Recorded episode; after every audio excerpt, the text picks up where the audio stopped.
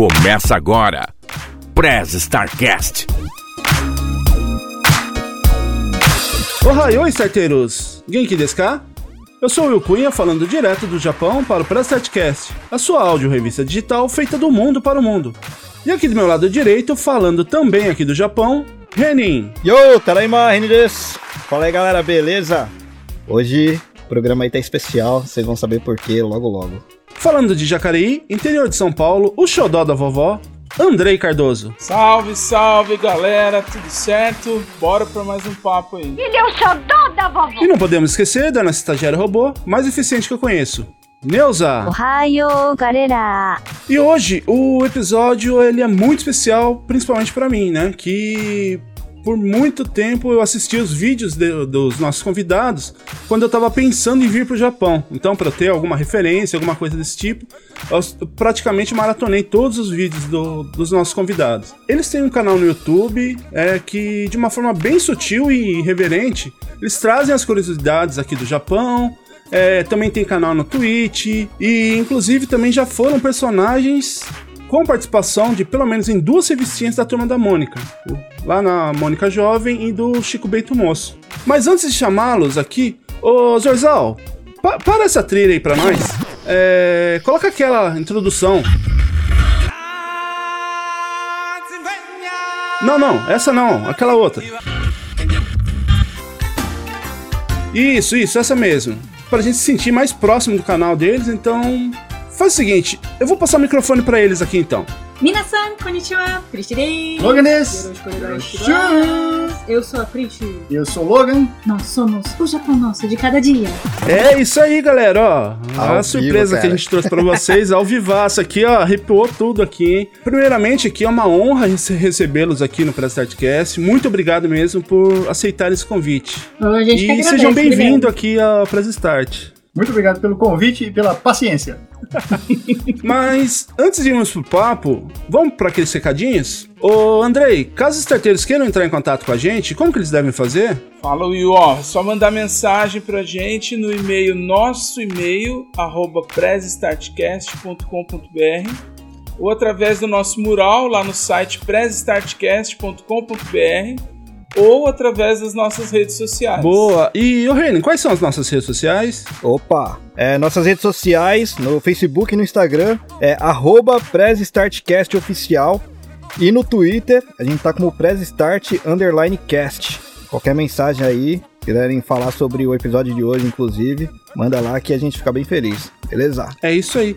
E o Press Startcast, ele tem mais uma novidade. É, se você gosta do projeto e quiser no- nos apoiar, nos ajudar de alguma forma, né? é, você pode fazer através do apadrinhamento. Então, se você mora no Brasil, você pode apoiar o Start através do PicPay, no picpay.me barra PressStartcast, ou através do Padrim, no www.padrim.com.br barra PressStartcast. E se você mora aqui como a gente, mora fora do Brasil, além do PicPay, você pode nos ajudar através do Patreon, no www.patreon.com barra Beleza? É, e mais um recadinho. Se você estiver precisando de algum editor, né, serviço de edição, você pode entrar em contato com o Rafael Zorzal, né? Que, como sempre venho falando aqui, o cara ele é muito bom e muito rápido na edição. Além do Press Startcast, eles editam o podcast dos nossos amigos do- dos Poucas Trancas, né? Então, um grande abração lá pro Escobar, pro Johnny, Princesa, Marcela, a Val, a Aline e a Flavinha. Além de vários episódios do RP Guacha e do Projeto Drama. E também tem o projeto pessoal dele, que de audio- audiodrama, sci-fi, o Arquivos da Patrulha que tá entrando agora na sua última temporada, a quarta temporada. Então, precisando de, de edição, fala lá com o Zorzal, beleza? Então, chega de enrolação, que as apresentações já foram feitas, os recadinhos também já foram dadas, e eu tô ansioso pra caramba pro papo de hoje. Então, bora pro episódio? Bora! Neuza, press start. Deixa comigo, chefe.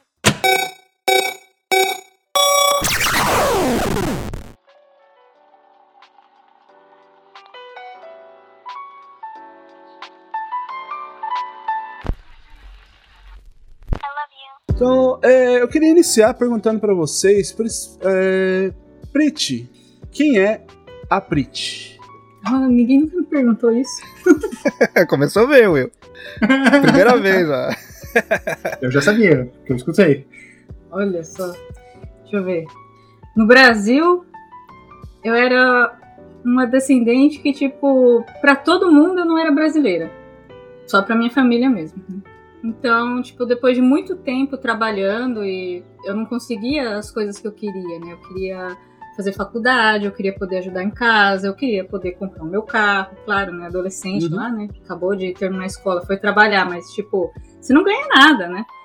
Então eu decidi vir pro Japão. Falei assim, ah, já que eu sou descendente, o pessoal fala que ganha bem lá, então vou procurar saber se é isso mesmo e vou pro Japão. E aí eu vim pra cá. Só que a, a Prit sempre foi desde lá do Brasil, né? O que é complicado, hein? Eu comecei, eu mudei muita coisa, né? Depois que eu cheguei aqui, eu acho que eu me formei mais como gente aqui mesmo, no Japão. Aí eu acho que é melhor eu continuar a história com o Logan, porque quando eu cheguei, eu logo já conheci ele, né?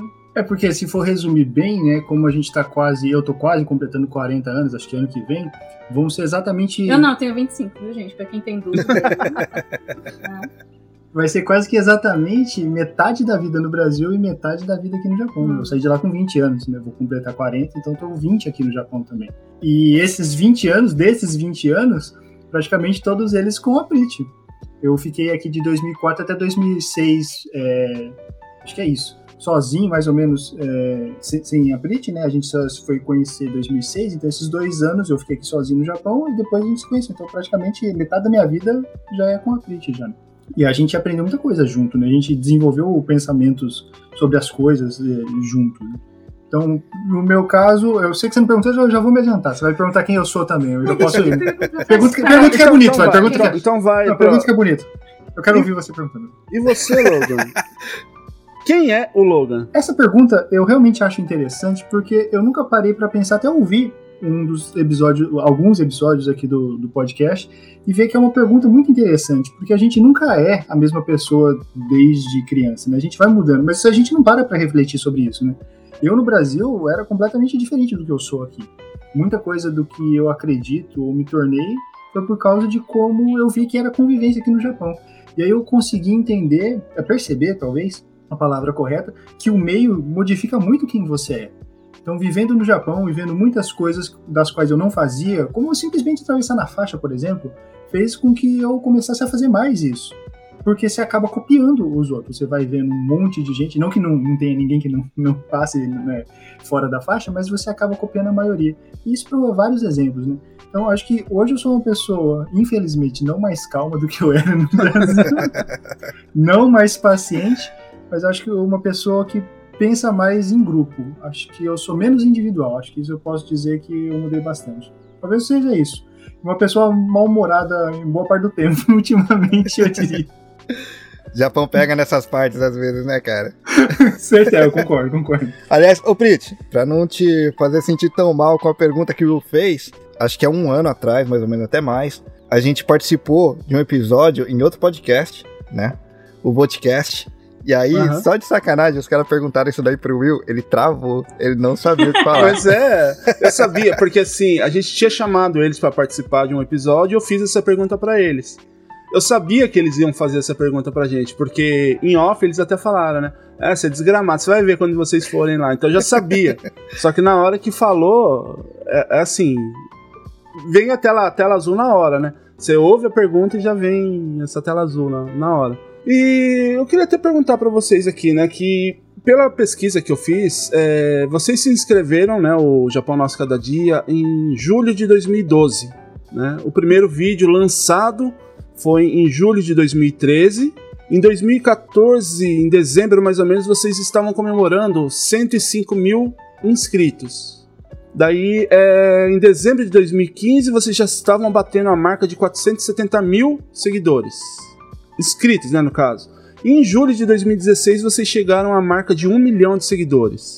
Aí, quando vocês fizeram, até a gente vai entrar mais pra frente nesse papo aí, que em 2017 vocês bateram a marca de 1 milhão de seguidores. E agora, em 2020, vocês bateram os 2 milhões de seguidores. E hoje, no dia. Pra tudo nem... E hoje, no dia da gravação, é, vocês estão com 2 milhões 530 mil inscritos no, no canal de vocês. Logicamente que, que isso com muito trabalho, muito estudo para atingir essa marca, mas é, como que vocês veem essa curva, digamos assim, de crescimento praticamente dobrando, triplicando a cada ano, num espaço tão curto, relativamente curto, né? Como que vocês veem isso daí? Era uma coisa programada, uma coisa que surpreendeu muito vocês? Não, não. A gente entrou bem assim no YouTube pra brincar mesmo. A gente queria mostrar para os nossos familiares só, para os amigos mais próximos só, como que era um pouquinho aqui do Japão. Então, assim, a gente fez o canal, ele tá lá pronto desde 2012, né? Acho que era isso, um ano antes da gente lançar vídeo. Ele não tinha nome, não tinha nada, eu só tinha feito o canal para poder colocar alguns vídeos lá. Só que nessa época a gente não entendia nada, né? O YouTube era só o nosso momento do intervalo da fábrica que a gente assistia para dar risada. Então, para mandar vídeos pro pessoal lá no Brasil, pros familiares e pros amigos, a gente mandava normal, por e-mail, pela internet e tal. A gente não sabia upar vídeo. Então ficou tudo parado lá. E aí, quando a gente decidiu falar assim, não, vamos parar de trabalhar, porque não tá dando mais, eu tô ficando louca, não aguento mais, a gente tá mais de. Quantos anos que a gente tá? Acho que Foram quase anos 10 anos já trabalhando, hum. uns 8, 9 anos trabalhando em fábrica, né? É. Deixa eu só fazer essa lacuna para falar, porque por causa desse período, a gente já estava conseguindo fazer o que a gente veio fazer, juntar um dinheiro para poder fazer isso, fazer aquilo, e a gente foi guardando esse dinheiro. Então a gente estava fazendo a nossa poupança, e aí a vida virou uma rotina que acabou se tornando algo cansativo. É. A gente acordava, trabalhava 12 horas, fazia turno diurno, turno noturno, e guardava o dinheiro no final do mês. E gastava uhum. com as coisas que a gente queria: videogame, computador, celular. E dá para guardar trabalhando aqui no Japão, né? E a vida ficou nessa rotina. É. a gente a ficar... aproveitava financeiramente, mas acho que pessoalmente a gente tava faltando, né? Tava no automático. Uhum. E a gente começou a achar que, poxa, é isso que é a vida? Então a gente luta para ter uma casa, casar, a gente não tem filho, né? Mas estão completando ter um filho, e é isso. É daqui para frente é a mesma coisa. Uhum. Eu vou viver a partir de agora dos meus 30 até os meus 80 desse jeito. Aí... E isso tava me incomodando já, é. né? A Prit também. E aí a gente resolveu ir pro Brasil para conhecer a família. Eu conheci a família dela e ela conhecia a minha família, porque a gente já estava junto, iam ser quase 10 anos, e a gente nunca tinha voltado para o Brasil. Então a gente resolveu ir para o Brasil, até porque eu tinha vontade de pegar e. Será que a gente fica aqui no Japão? Será que a gente fica no Brasil? Eu tinha uma dúvida ainda. A Pete já queria ficar aqui no Japão. Então a gente voltou para lá, conheceu a família, e aí a gente teve a certeza que a gente queria ficar aqui no Japão. Então, para ficar no Japão, tem que estudar. Foi aí que a gente parou de trabalhar aproveitou que estava embaixo lá o serviço, né? Parou de, de trabalhar e investiu crise, dinheiro. Né? É, teve a crise também, né? Foi reduzindo o emprego, o prédio lá estava perdendo um pouco do trabalho. E aí a gente conseguiu combinar de pedir para sair para a gente estudar a língua japonesa. O foco foi esse em 2013, no caso. Então a gente tinha um canal em 2012, né? A gente começou a fazer os vídeos porque a gente acabou saindo para estudar e aí sobrou um tempinho para fazer o hobby. E aí a gente aprendeu a upar vídeos no YouTube. Ah, que excelente, cara. é, e aí quando os familiares gostaram, foram mostrando para os amigos dos amigos, os amigos dos amigos falaram assim, não, então o canal tem que ter um nome, o canal tem que fazer o um vídeo direitinho, vamos tentar fazer uma abertura, vamos tentar né, apresentar né, na hora de começar o vídeo e tal. E aí a gente foi estudando, estudando. Conforme foi crescendo, a gente não imaginava que ia dar tudo isso. Então, não tem mesmo. outro ponto que dá para acrescentar aqui, que essa parte que a gente foi estudar é do próprio YouTube. É a escola de criadores do YouTube. Foi onde a uhum. gente foi atrás para saber de como fazer as coisas. E foi aí, inclusive, e que o, a gente conseguiu crescer um pouco mais dentro do YouTube sem pagar propaganda. O YouTube fez a propaganda do nosso canal, meio que eu não posso afirmar que é por isso, mas meio que, olha, você está estudando direitinho, está fazendo as provas e está entregando aqui tudo direitinho, então a gente vai ajudar você com o canal. E ele rodou o nosso, o, o, como propaganda o nosso canal em alguns outros canais. E nesse momento a gente conseguiu alcançar acho que 10 mil inscritos. Não tinha mil e foi para uns 10 mil. Caramba, Tudo por causa do YouTube. É, muita, muita, gente, gente fala que, que o YouTube, né, fala que o Google não ajuda, que o YouTube não ajuda, mas foi por causa do YouTube que a gente teve a nossa propaganda do canal rodado. Eu não sei se foi esse o motivo, mas eu sei que aconteceu. É, mas muita gente que apareceu falou que viu esse. Isso, a propaganda. Mas a gente nunca pagou. No começo, né? Pra não falar que eu nunca paguei, se alguém for verificar, uma vez eu paguei propaganda pra ver se tinha um rendimento, mas daí já tinha passado três anos, quatro anos de canal, porque eu queria saber qual que era do, de, um, de uma propaganda. Aham. Mas no comecinho foi o próprio Google com a escola de criadores. Então ajudou muito ter estudado logo no começo. E daí pra frente a gente já começou a juntar as coisas, né? É importante você sempre estar estudando, aprendendo coisa nova, tentando é, melhorar o seu conteúdo. Não exatamente criar coisas completamente diferentes, até porque eu acho que a essência do canal continua a mesma. Mas se vocês verem, foi melhorando talvez a edição, o áudio, a captação do áudio, a iluminação, e esses detalhes todos de- do, do audiovisual. E tudo com- começou com essa escola de criadores do YouTube. Cara, que O louco. roteiro, realmente, o roteiro realmente eu vi que melhorou bastante. A edição não vi muito, muita diferença, não. Maldade, né? Maldade. No último vídeo eu fiz a print correr que nem o Naruto lá, poxa vida. Não, eu corri normal. Aquilo, aquilo é minha Não, mas o Kagebushi é. Ah, tá, Qual que, era, qual que é a velocidade normal dela? Pra quem não tá entendendo, é um vídeo de, de bater palma rápido aí, hein? Tá no Guinness, tá no Guinness. O, o Tá no recorde do Guinness, né? É. Bom, vocês falaram aí de, de aprimoramento, né? De estudo. Mas antes disso, vocês têm alguma referência de, com relação à comunicação de vocês? Ou é, vocês se inspiraram em alguém? Mesmo, sei lá, o, o Logan falou da idade aí, a gente, né? Eu tô um pouquinho aí perto disso, né? Passei um pouquinho aí do. tô com 41. É, a gente via muita TV antigamente, né? Com na certeza. infância e tal. Então, qual é aí? Tem alguma inspiração? Vocês têm alguma inspiração? Eu acho que do Brasil pra falar, que deve ser pra muita gente da nossa idade, o Bigman, tinha Nossa, Adorava. o sim.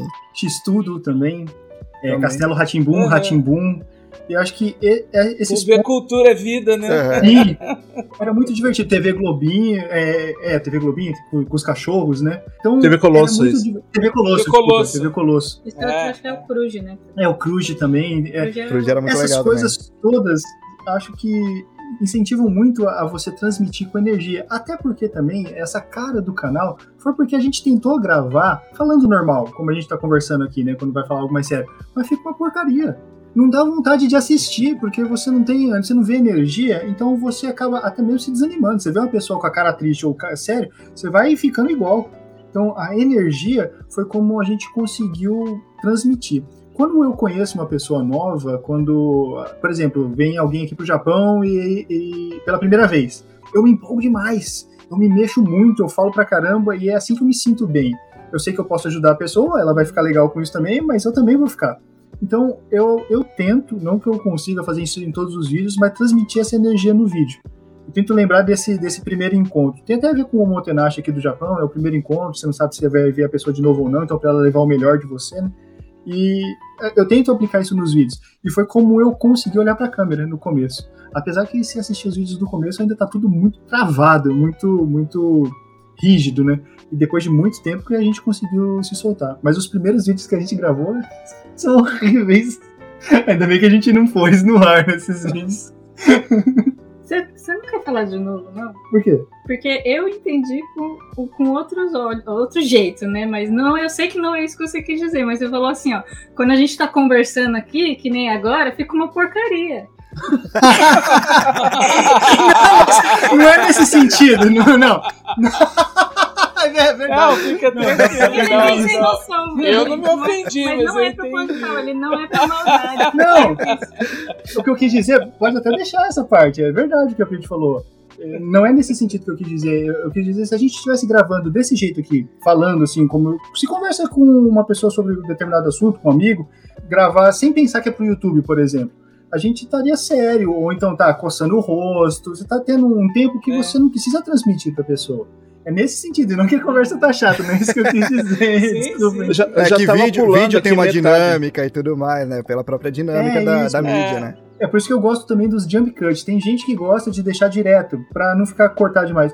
Eu não gosto nem da respiração. A Prit, às vezes, ela respira até mais alto do que eu, o que é normal, ou até essa pausa, por exemplo. Eu tiro tudo.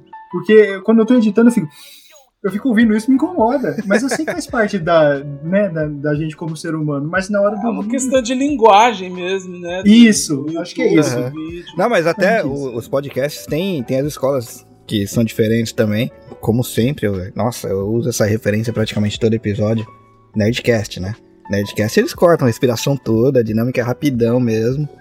E eu concordo contigo, cara. Dá uma diferença absurda. Absurda, absurda, absurda.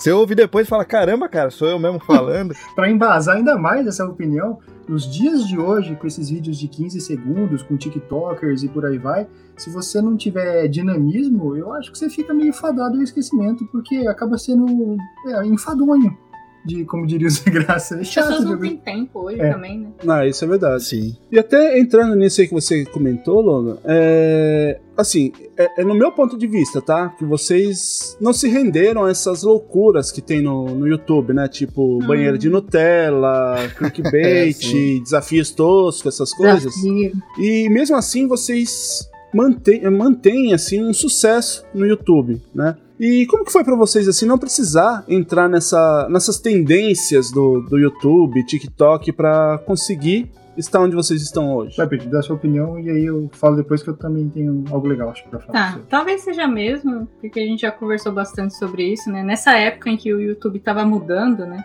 Surgiram muitos desafios e muitas dessas coisas do tipo, ah, vai fazer o que todo mundo tá fazendo, né? Eu lembro que tinha uma, um grupo, né, no YouTube que eles é, conversavam com os criadores de grande porte para ajudar, tipo assim, olha, você tá com alguma dúvida, você é, quer perguntar alguma coisa. Então é como se você tivesse um coach ali pra você, de dentro do YouTube. Uhum. E aí, eu lembro que a moça, ela tinha falado, né? Olha, você tem que fazer, vocês têm que fazer mais trends, né? As coisas que estão em alta, que todo mundo tá fazendo. Tipo, ó, agora o pessoal tá fazendo aquele, negócio do balde de gelo, né? Ah, foi dessa época aí. É, foi nessa época. E todo mundo tava fazendo mesmo. E realmente muitos canais que fizeram cresceram, né? E continuaram na tendência, né? Uhum. E aí a gente conversou sobre e falou, não, a gente faz o que a gente quer. Se a gente não quiser, a gente volta pra fábrica. tipo, se for pra fazer alguma coisa que eu não quero, eu volto pra fábrica. E eu acho que esse sempre vai ser o nosso ponto, do tipo assim, olha, estamos no desespero ou não? Tipo, precisa ou não? O que que você quer fazer com o YouTube? Eu quero fazer o que eu gosto. Se eu for fazer alguma coisa que eu não gosto, fábrica e ainda ganho um dinheirão. É um canal vou- também que, que tem um propósito, né? Vocês não fazem Hum. simplesmente algo Isso é verdade. só ser um- uma celebridade na internet, ou coisa assim. É, É, um e canal não que tem, assim, tem um propósito bem claro, assim, inclusive, né? Vocês mostram as coisas aqui. Uhum. E não dizendo assim que quem faz, tipo, ah, tá errado, então o pessoal tá fazendo coisas que eles não querem. Não, é que o nosso canal, muita gente pediu e a gente falou, não, no canal a gente não vai fazer. Se, por exemplo, eu quiser fazer algum desafio porque é, alguém pediu ou eu achei legal, eu faço, mas nas minhas redes sociais talvez, ou num lugar onde eu acho mais adequado, né? O japonês de cada dia, ele tem um, é, que nem você falou, né? Ele tem um nicho, né? Então, eu acho que não, não seria muito, muito legal fazer lá. Para completar o que a Prit falou, né, que é o que eu concordo também, eu acho que é importante o pessoal conhecer um pouco mais atrás da gente, né, assim, da nossa história mais atrás, para entender por que, que a gente chegou nesse pensamento. Porque é assim que a gente, na minha opinião, é construído, né, são as nossas experiências. Então, muitos dos DKCs que vêm para cá para o Japão, se não todos, eu diria, vêm para cá porque precisa do dinheiro, que é o dinheiro, juntar o dinheiro. E não foi diferente pra gente. A gente veio pro Japão por isso, para juntar dinheiro, porque a situação no Brasil estava difícil. Só, E essa só pra, mesma história. Desculpa, desculpa, só pra contextualizar pra galera que tá ouvindo, DKC é a galera descendente que vem do Brasil aqui pro Japão, é, na maioria das vezes, especificamente para trabalhar em fábrica. Peço desculpas por não ter explicado. Tá, tá É verdade, tá eu esqueço, né? A gente não pode esquecer. Tá desculpado. Justo. Aí a gente veio pra cá com, com esse objetivo e a gente então já fez algo que a gente não gostava, trabalhando em fábrica, para juntar o dinheiro. Então a gente já fez bastante isso. Inclusive a gente juntou o dinheiro, a gente comprou o carro, a gente comprou é, outros produtos, o computador, o celular, né? Toda essa parte do, do capitalismo, né? Do consumismo, a gente já alcançou. Então, vir para o YouTube, a gente não veio para ser celebridade ou para ganhar dinheiro e ficar rico e comprar casa, sei lá, avião, qualquer coisa assim de- demais. Não porque a gente já entendeu que por mais que dinheiro resolve problema, ele não traz a felicidade, porque a gente já tava naquela rotina que eu comentei. De ficar preso, já tá ganhando dinheiro, mas tá ganhando pra quê? A vida parecia que não tinha sentido. Então a gente veio pro YouTube e descobriu algo divertido de fazer. É muito gostoso de gravar uns vídeos e falar, poxa, parece que não vai ficar legal. Aí você mexe na edição e caramba, ficou muito legal essa parte aqui editado. E isso pra mim é uma maravilha. Eu, eu me divirto muito com a edição. É até a parte que eu gosto mais, inclusive.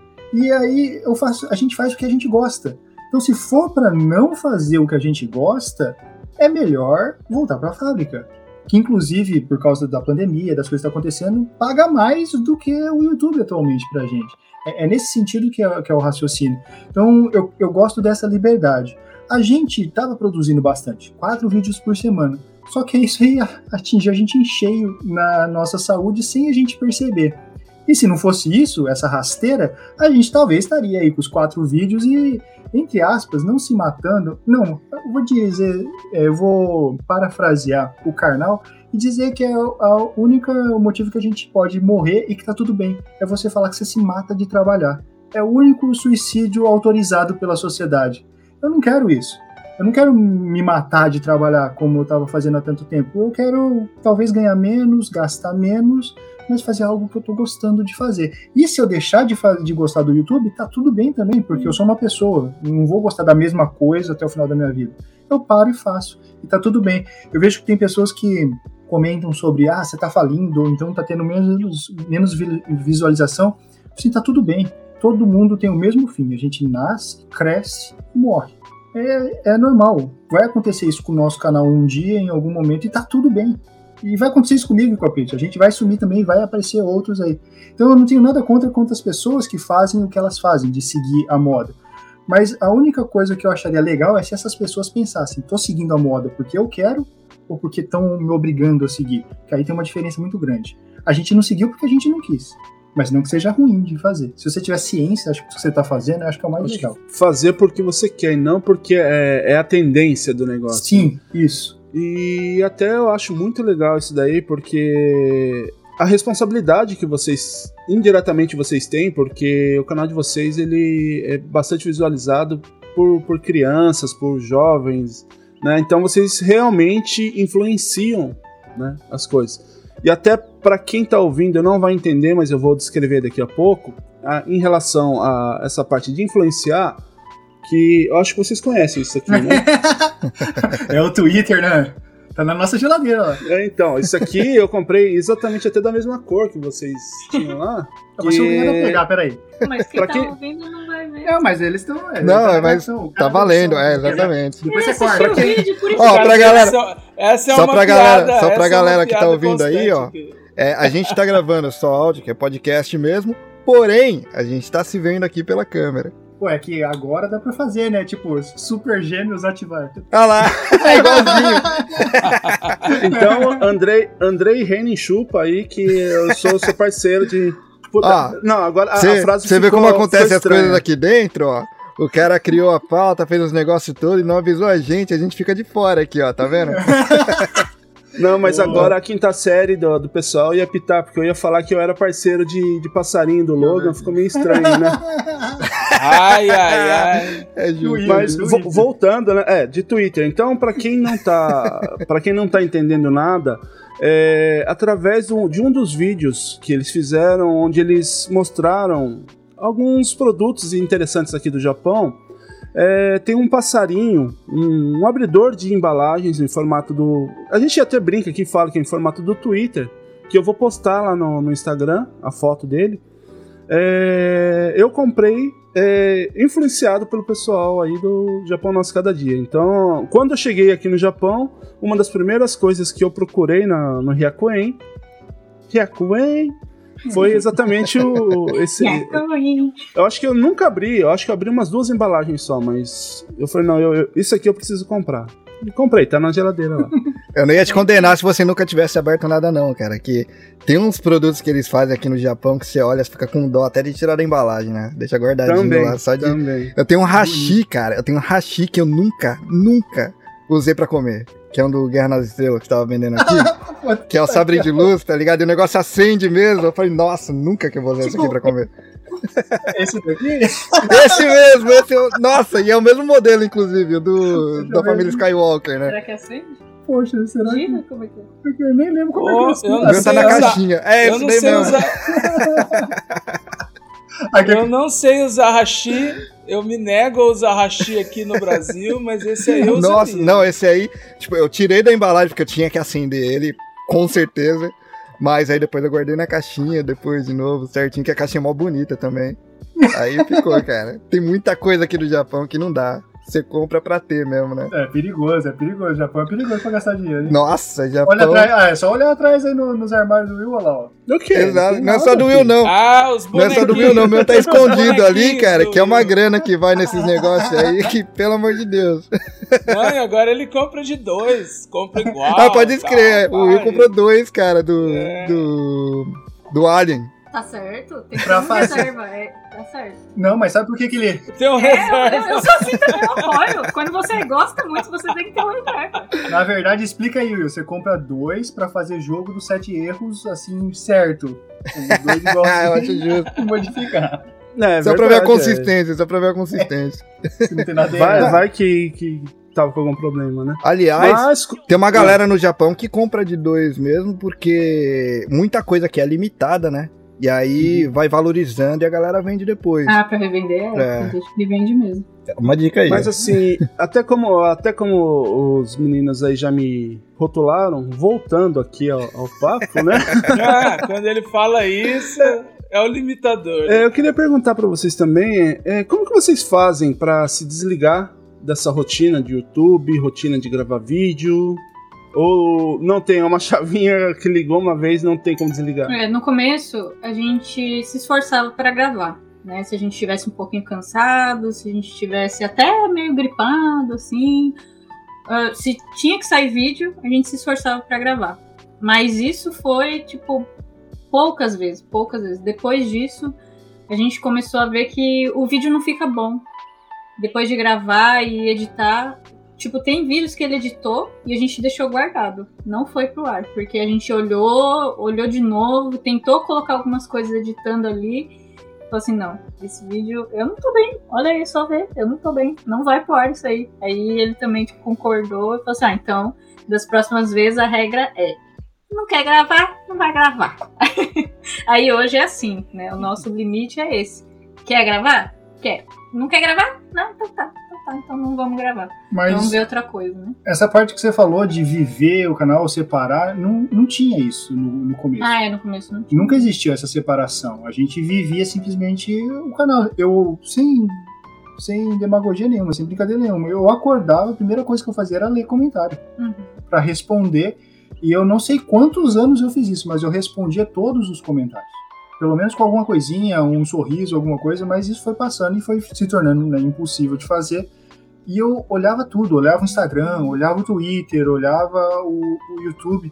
E isso me consumia e eu nem percebia. Até dar o problema de saúde. Quando chegou o problema de saúde que a gente entendeu que, que tinha coisa errada, que a gente tinha que realmente Desligar, é, né? desligar. Tem um, um vídeo que eu acho que foi o pico da, da loucura que eu fiz no canal e de cansaço. Eu, pro final do ano, eh, a gente tava morando em Ueda, eu só não lembro o ano exato, eu quis fazer um vídeo de agradecimento. Eu acho que foi depois que a gente conseguiu, foi no ano que a gente alcançou um milhão, se eu não estiver enganado. Agradecer o pessoal no final do ano e fazer um vídeo de Feliz Ano Novo, ou Feliz Natal. Eu não lembro exatamente, mas de comemoração, né, do fim do ano. E aí eu caí na loucura de falar pro pessoal mandar um vídeo curto, falando o que, que a pessoa desejaria pro final do ano. Tipo, esperança, saúde, Comida. né? e, e, é, tipo assim, você não deduz as coisas que vão acontecer. Você acha que todo mundo vai te mandar o vídeo certinho, só com a palavra. E é óbvio que não vai acontecer isso. Então, eu pedi no vídeo para só a palavra, para ficar fácil de cortar e editar. Então, para fazer a edição do vídeo, eu coloquei várias, várias é, pessoas pequenininhas, janelinhas pequenininhas, com todos falando a mesma coisa. Aí tinha um monte de gente que mandava umas mensagens pra gente, de agradecimento, dando parabéns, e eu tinha que cortar tudo isso. Vocês não fazem ideia o tanto que subiu no, no Premiere de, de janelas adicionais em cima. Porque eu, eu cortei e parei quando eu recortei, acho que exatamente 850 vídeos desses pequenininhos e Caramba, coloquei. cara. E para editar, pra, pra sair exatamente, acho que foi Natal, pra sair exatamente no Natal, eu, eu editava, tava com sono, deitava. Deitava, dormia uma hora, levantava, ia editar. Editava o tanto que eu aguentava, deitava, dormia uma hora, duas horas, levantava e ia editar. Eu fiquei nisso quase 48 horas fazendo isso. Caramba, cara. Foi, foi, não vou falar idiotice porque eu tava gostando do que eu tava fazendo, mas foi muita loucura. Porque pro corpo bagaçou de- demais. Entendo bem isso. Então, quando. Só que também não me preocupei com a saúde nesse momento. Mas depois, é, olhando para trás e vendo tudo isso, eu consigo entender por que, que a gente chegou na parte de atingir a nossa saúde. Porque a gente não cuidou. Porque a gente não se importou com isso. A gente foi fazendo. A Prit, a- na época que a gente estava lá em Ueda, ela estava estudando, ela estava fazendo um curso técnico. Ela saía às três da tarde, ou não, um pouco antes. Era E- as quatro. a- E a gente ia sair para gravar. E ia fazer outras coisas. Então ela estava estudando com a cabeça já toda zu- zurê, porque tá estudando uma outra língua, Eu né? saía e às vezes era um onigui, um franguinho ali, e aí começava a gravar. Caramba, Então, cara. A Pesado. gente, a gente deu uma, uma abusada. Não foi só quando tava na fábrica, né? Que trabalhar 12 horas também não é fácil pra ninguém. Ficar fazendo nicotai não é fácil pra ninguém. Mas com o YouTube a gente também tava fazendo do mesmo jeito, assim, de outra forma, né? E aí a gente resolveu, depois dos problemas, cuidar mais da saúde e com o pé no freio. Porque senão a gente subtrai da vida lá na frente, né? Então a gente tá tentando não fazer isso. Né? É, criar conteúdo, acho que é até legal a- vocês terem falado isso daí também pra mostrar pra galera, né? Que não é só gravar, colocou e já era. Você tem todo um trabalho depois, você tem edição, você tem. Antes também, você tem pauta, você tem várias coisas assim. E inclusive há alguns poucos anos atrás aí tinha bastante criador de conteúdo passando por um burnout bem ferrado, né, cara? Bastante mesmo. É, acho que Cauê, Cauê Moura passou por isso daí também, Aham. né? Tinha uma galera aí que tá. Que inclusive também deram uma pisada no freio, né? Porque, cara, chega uma hora que ninguém aguenta. É, deixar bem claro, eu fui esse cara idiota. Eu achava que fazer vídeo pro YouTube era, ah, cinco minutos de vídeo, pô, você grava assim, edita, pau, põe a música e tá lá. né? É só mostrar um negócio que tá ali na rua, beleza. viu? É a coisa mais idiota que eu pensei na vida sobre isso. Mas é sempre assim. É, tem até aquele ditado, né, que a grama do vizinho é sempre mais verde. É, é literalmente isso. A gente sempre acha que o serviço dos outros é mais fácil. Até trabalhar com o que tá fazendo, aí você vê o que quer, né? Exato. Pô, inclusive, até- você vê. Você vê produtoras e, e lugares assim. Essas funções, elas são divididas, não é à toa, né? E você vê que a maioria do- dos criadores de conteúdo da, do, de YouTube, essas coisas, eles fazem tudo sozinhos. É, tudo. Então, é, é outro ritmo, cara. É complicado Uhum. mesmo. Até, até no podcast é bem essa parte mesmo, né? Que o Reni, ele vai concordar comigo aqui, que no começo, quando eu me empolguei em fazer o podcast, eu falei pra ele, dá pra gente fazer uns episódios aí, três, quatro vezes por semana, que é só falar, né? Até... Até ele, eu falar pra ele se era ele que ia editar, ele falou: Meu, não dá pra editar, então pega você pra editar. É, tem- E eu aí dei, eu dei uma pisada no freio várias vezes pro meu Will. Cara, pensa bem nisso aí, não vai rolar assim, cara. Eu consegui ver até dentro da mente do, do Will assim, fácil. ah, sim, sim, sim. Porque a, a gente começou a treinar, né? Então, ah, é só falar aqui assim, beleza, vamos, dá pra falar aqui, É. programa três, quatro vezes por semana, tranquilo. Exato. É que no Brasil eu trabalhava com, com mídias também, né? Trabalhava com edição, essas coisas. Eu falei, Will, não, não é assim, cara. Aguenta aí. aí até no começo, como eu tava. Como eu tenho outro podcast também, eu falei, Will, eu não vou conseguir editar. Aí faz o seguinte: você, me, você edita, me passa, eu faço a decupagem e te retorno. Aí que ele viu. Aí que ele viu a bagaça. Aí voltava e falou, Will, tem que tirar isso aqui, muda isso aqui. Aí, tipo, ele só. Caralho, mano. Caralho, mano. E aí eu tava entrando nisso que você falou, Logan, né? De. Porque eu também, eu trabalho em Nicotai, então várias vezes eu cheguei aqui, trabalhei até 8, 8 e meia da manhã, chegava aqui, tinha que editar para colocar 6, às 7 horas da noite o episódio.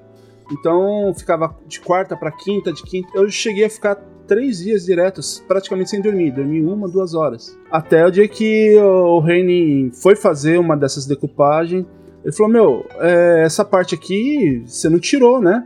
E que já tava, tava no automático, já tava passando um monte de coisa. Eu falei: Não, vamos, vamos terceirizar isso daqui. E aí eu terceirizei a edição. Só que daí já pegou o outro lado, porque daí antes pegava pela saúde, aí começou a pegar pelo bolso. Porque a gente fazia a gravação era 3, 4 horas de gravação para tirar uma hora e meia de episódio, 40 minutos. Aí quando você passa por um editor que ele te cobra por hora de material bruto. Então você vai ver lá, o cara tá te cobrando 3 horas para lançar um episódio de 45 minutos. Daí foi aonde que eles começaram a falar comigo. Que tem esse rótulo, né? Do voltando.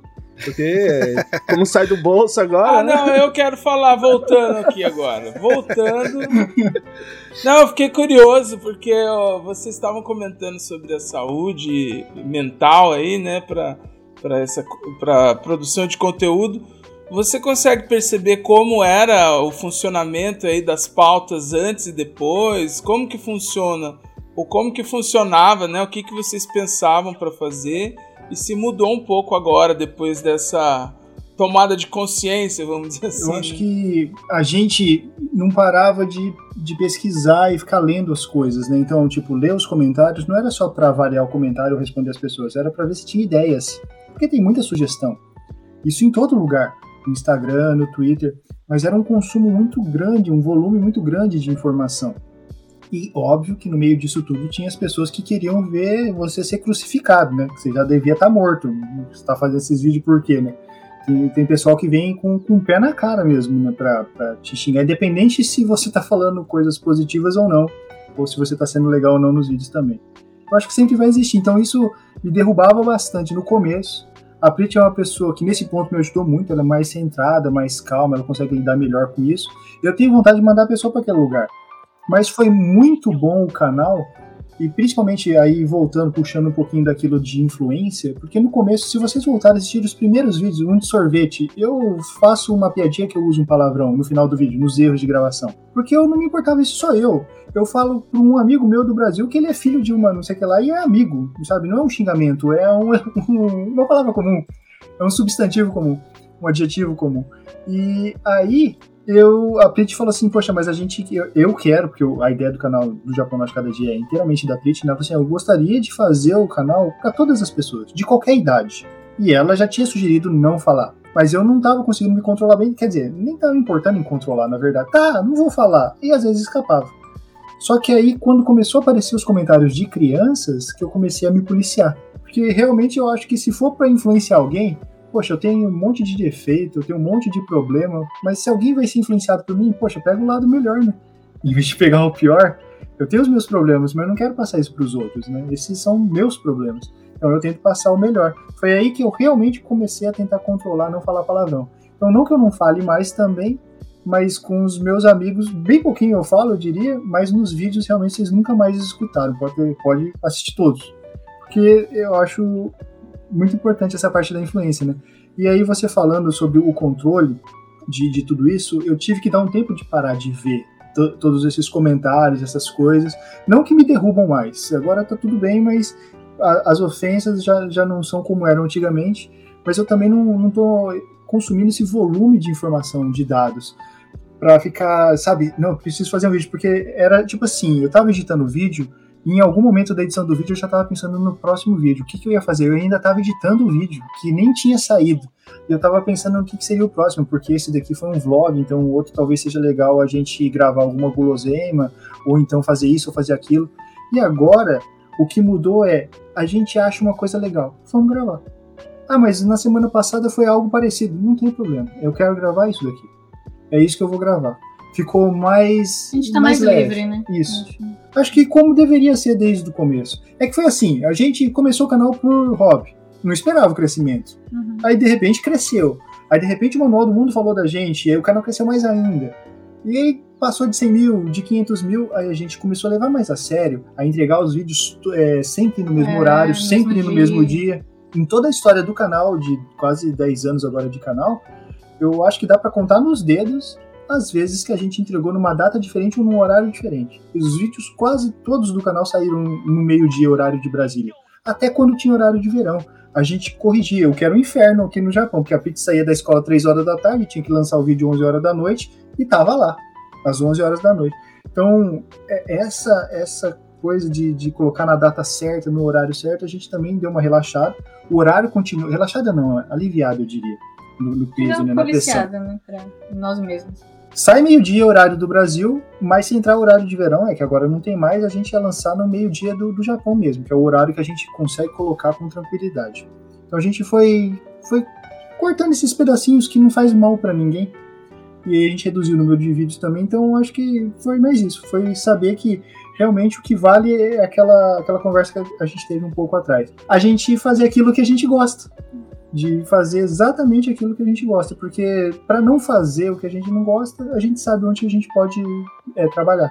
O legal é que, assim, apesar do Logan ter falado assim, dos comentários negativos, né?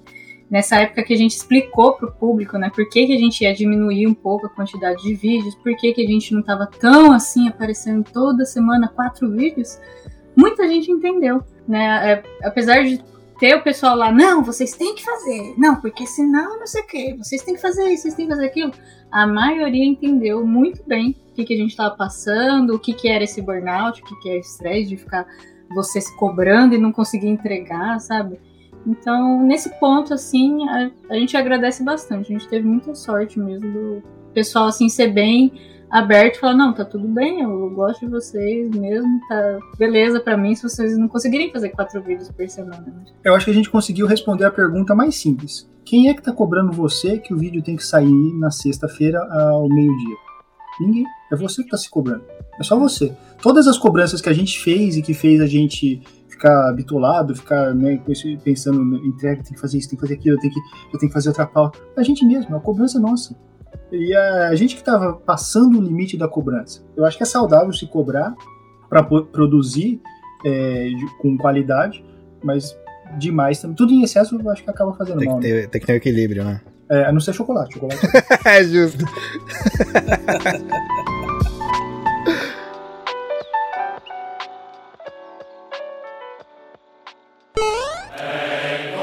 Você está ouvindo Press Starcast, sua revista digital do mundo para o mundo.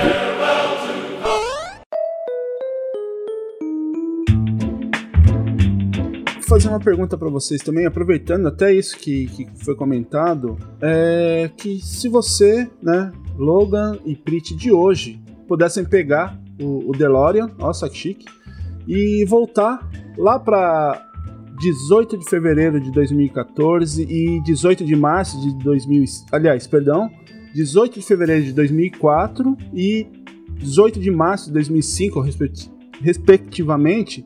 O que, que vocês falariam? Qual conselho que vocês dariam para vocês mesmos? Foi bem específico, né? Eu falaria assim, ó, você tá indo pro Japão. É por causa do DeLorean. Você tá indo pro Japão, mas não trabalha muito. Se seu bracinho doer, você não vai trabalhar, viu? senão você vai ficar com tendinite, aí você vai se arrepender, porque você vai ficar com essa coisa aí até depois dos 30, viu? Poxa, acho que de verdade eu sou a pessoa que eu sou hoje por causa da experiência. Mas tem uma coisinha só que eu falaria para mim, de verdade. Eu, meu ombro esquerdo, ele se desloca bem fácil, por uma burrice minha. Eu vou contar a história agora pra vocês da burrice.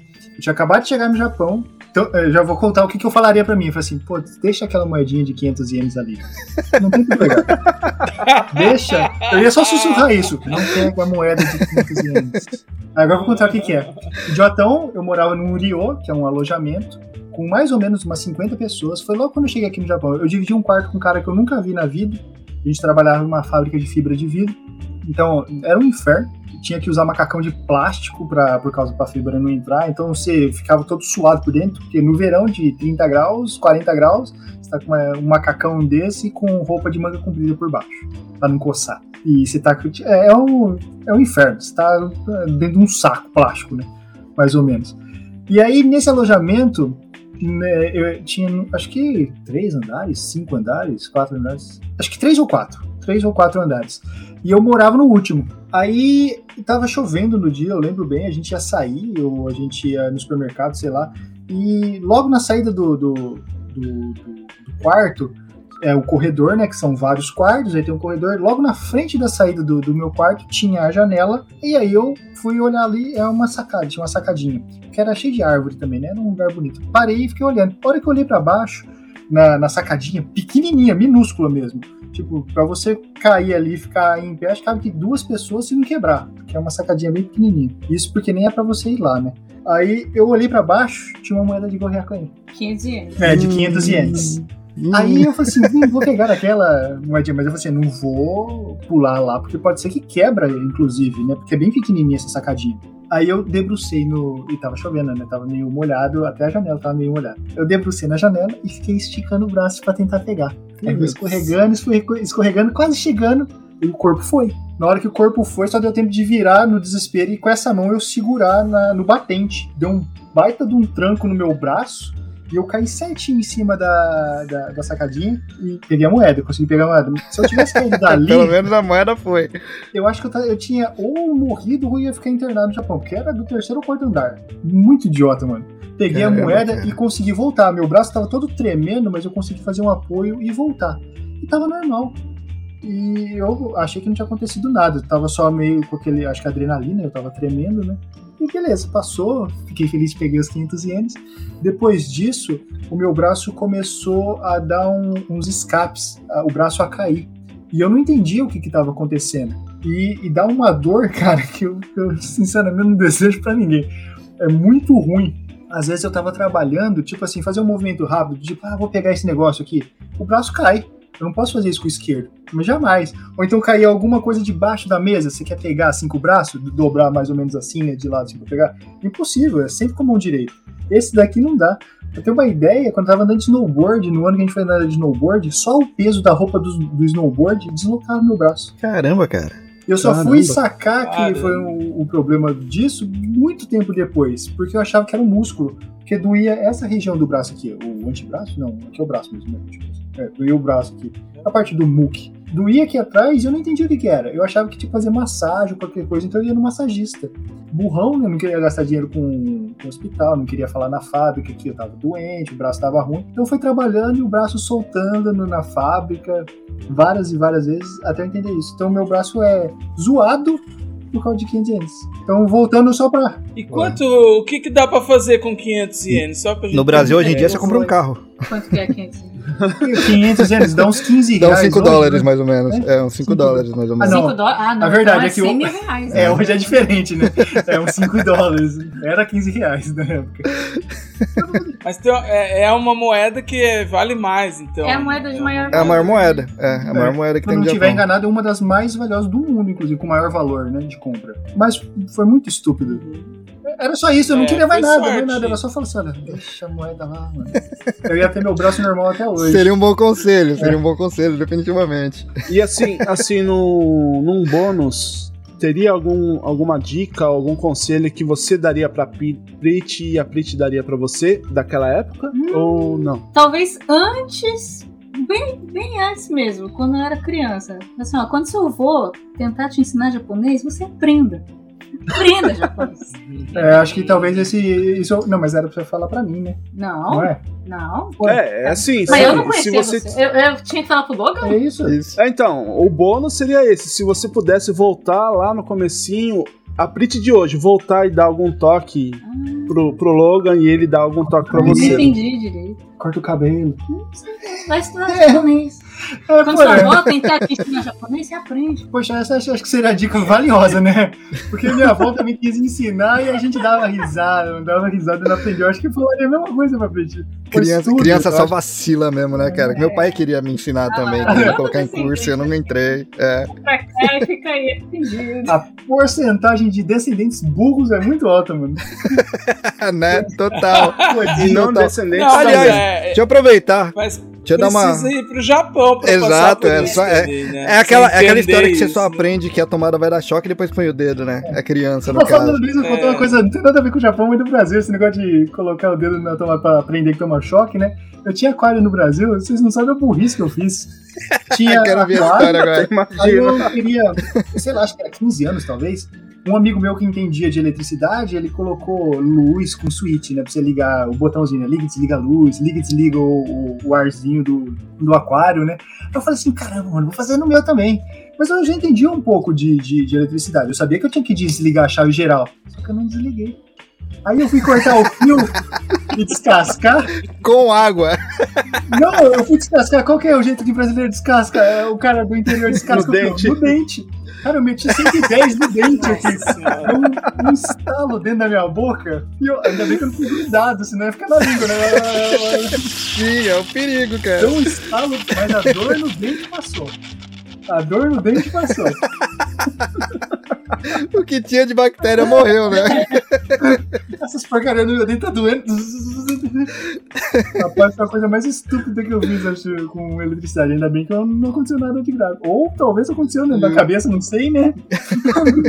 Pô, mas só pra aproveitar que, tá- que a gente falou bastante de, de questão de estudar e de curso, é, quanto mais eu consigo divulgar isso daí, eu tô fazendo. Galera que tá aqui no Japão, que tem interesse em estudar japonês e tudo mais, vai no Hello Work, eles têm cursos lá de graça, eles fornecem material, eles é, é intensivo, então, tipo, é, você vai precisar de um tempo, de fato, porque você não pode faltar. Quando falta, você tem que justificar é, todos os dias da semana.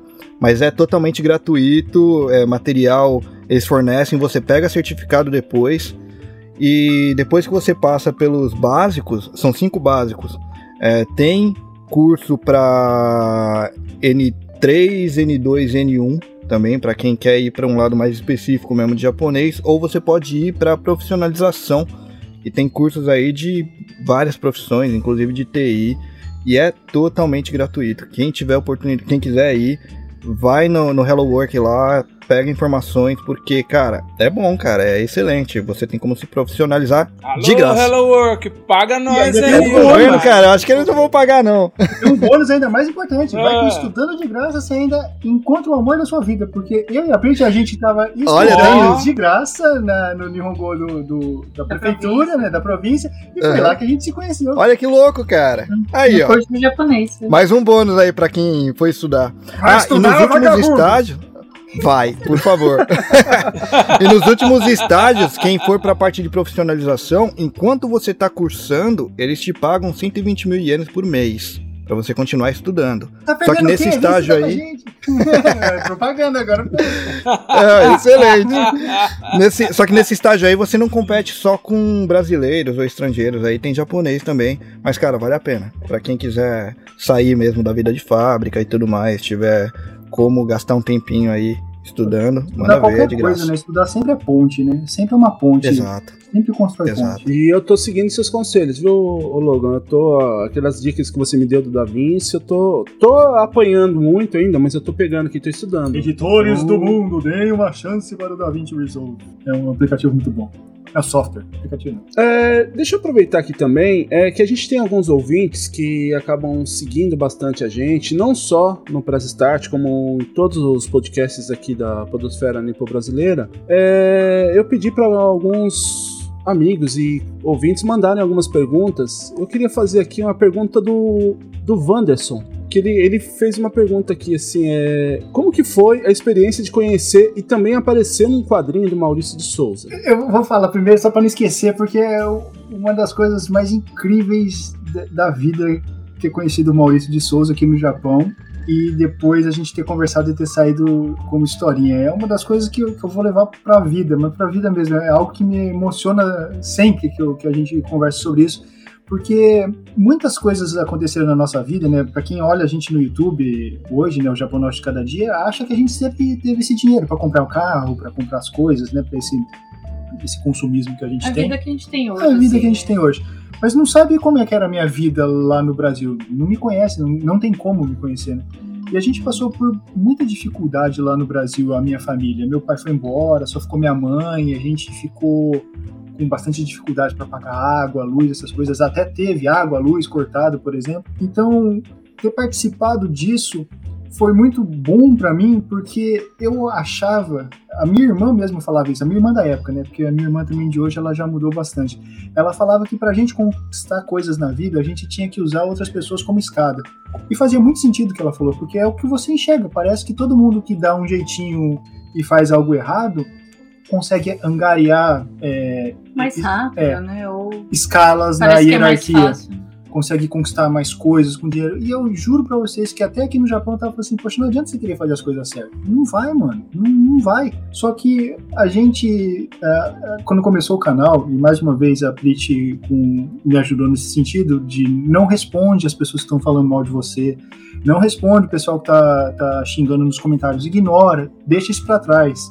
Porque é como se a gente estivesse crescendo, seria como se a gente estivesse voando. E quem tá falando coisas são cobras. Você que tá descendo pra, até elas, para responder elas, né? Então, para quê? Por que você tá fazendo isso? E aí a gente conheceu o Maurício, e aí eu consigo afirmar, com toda a minha certeza, no caso, né? A minha experiência de vida, com toda a minha certeza da vida.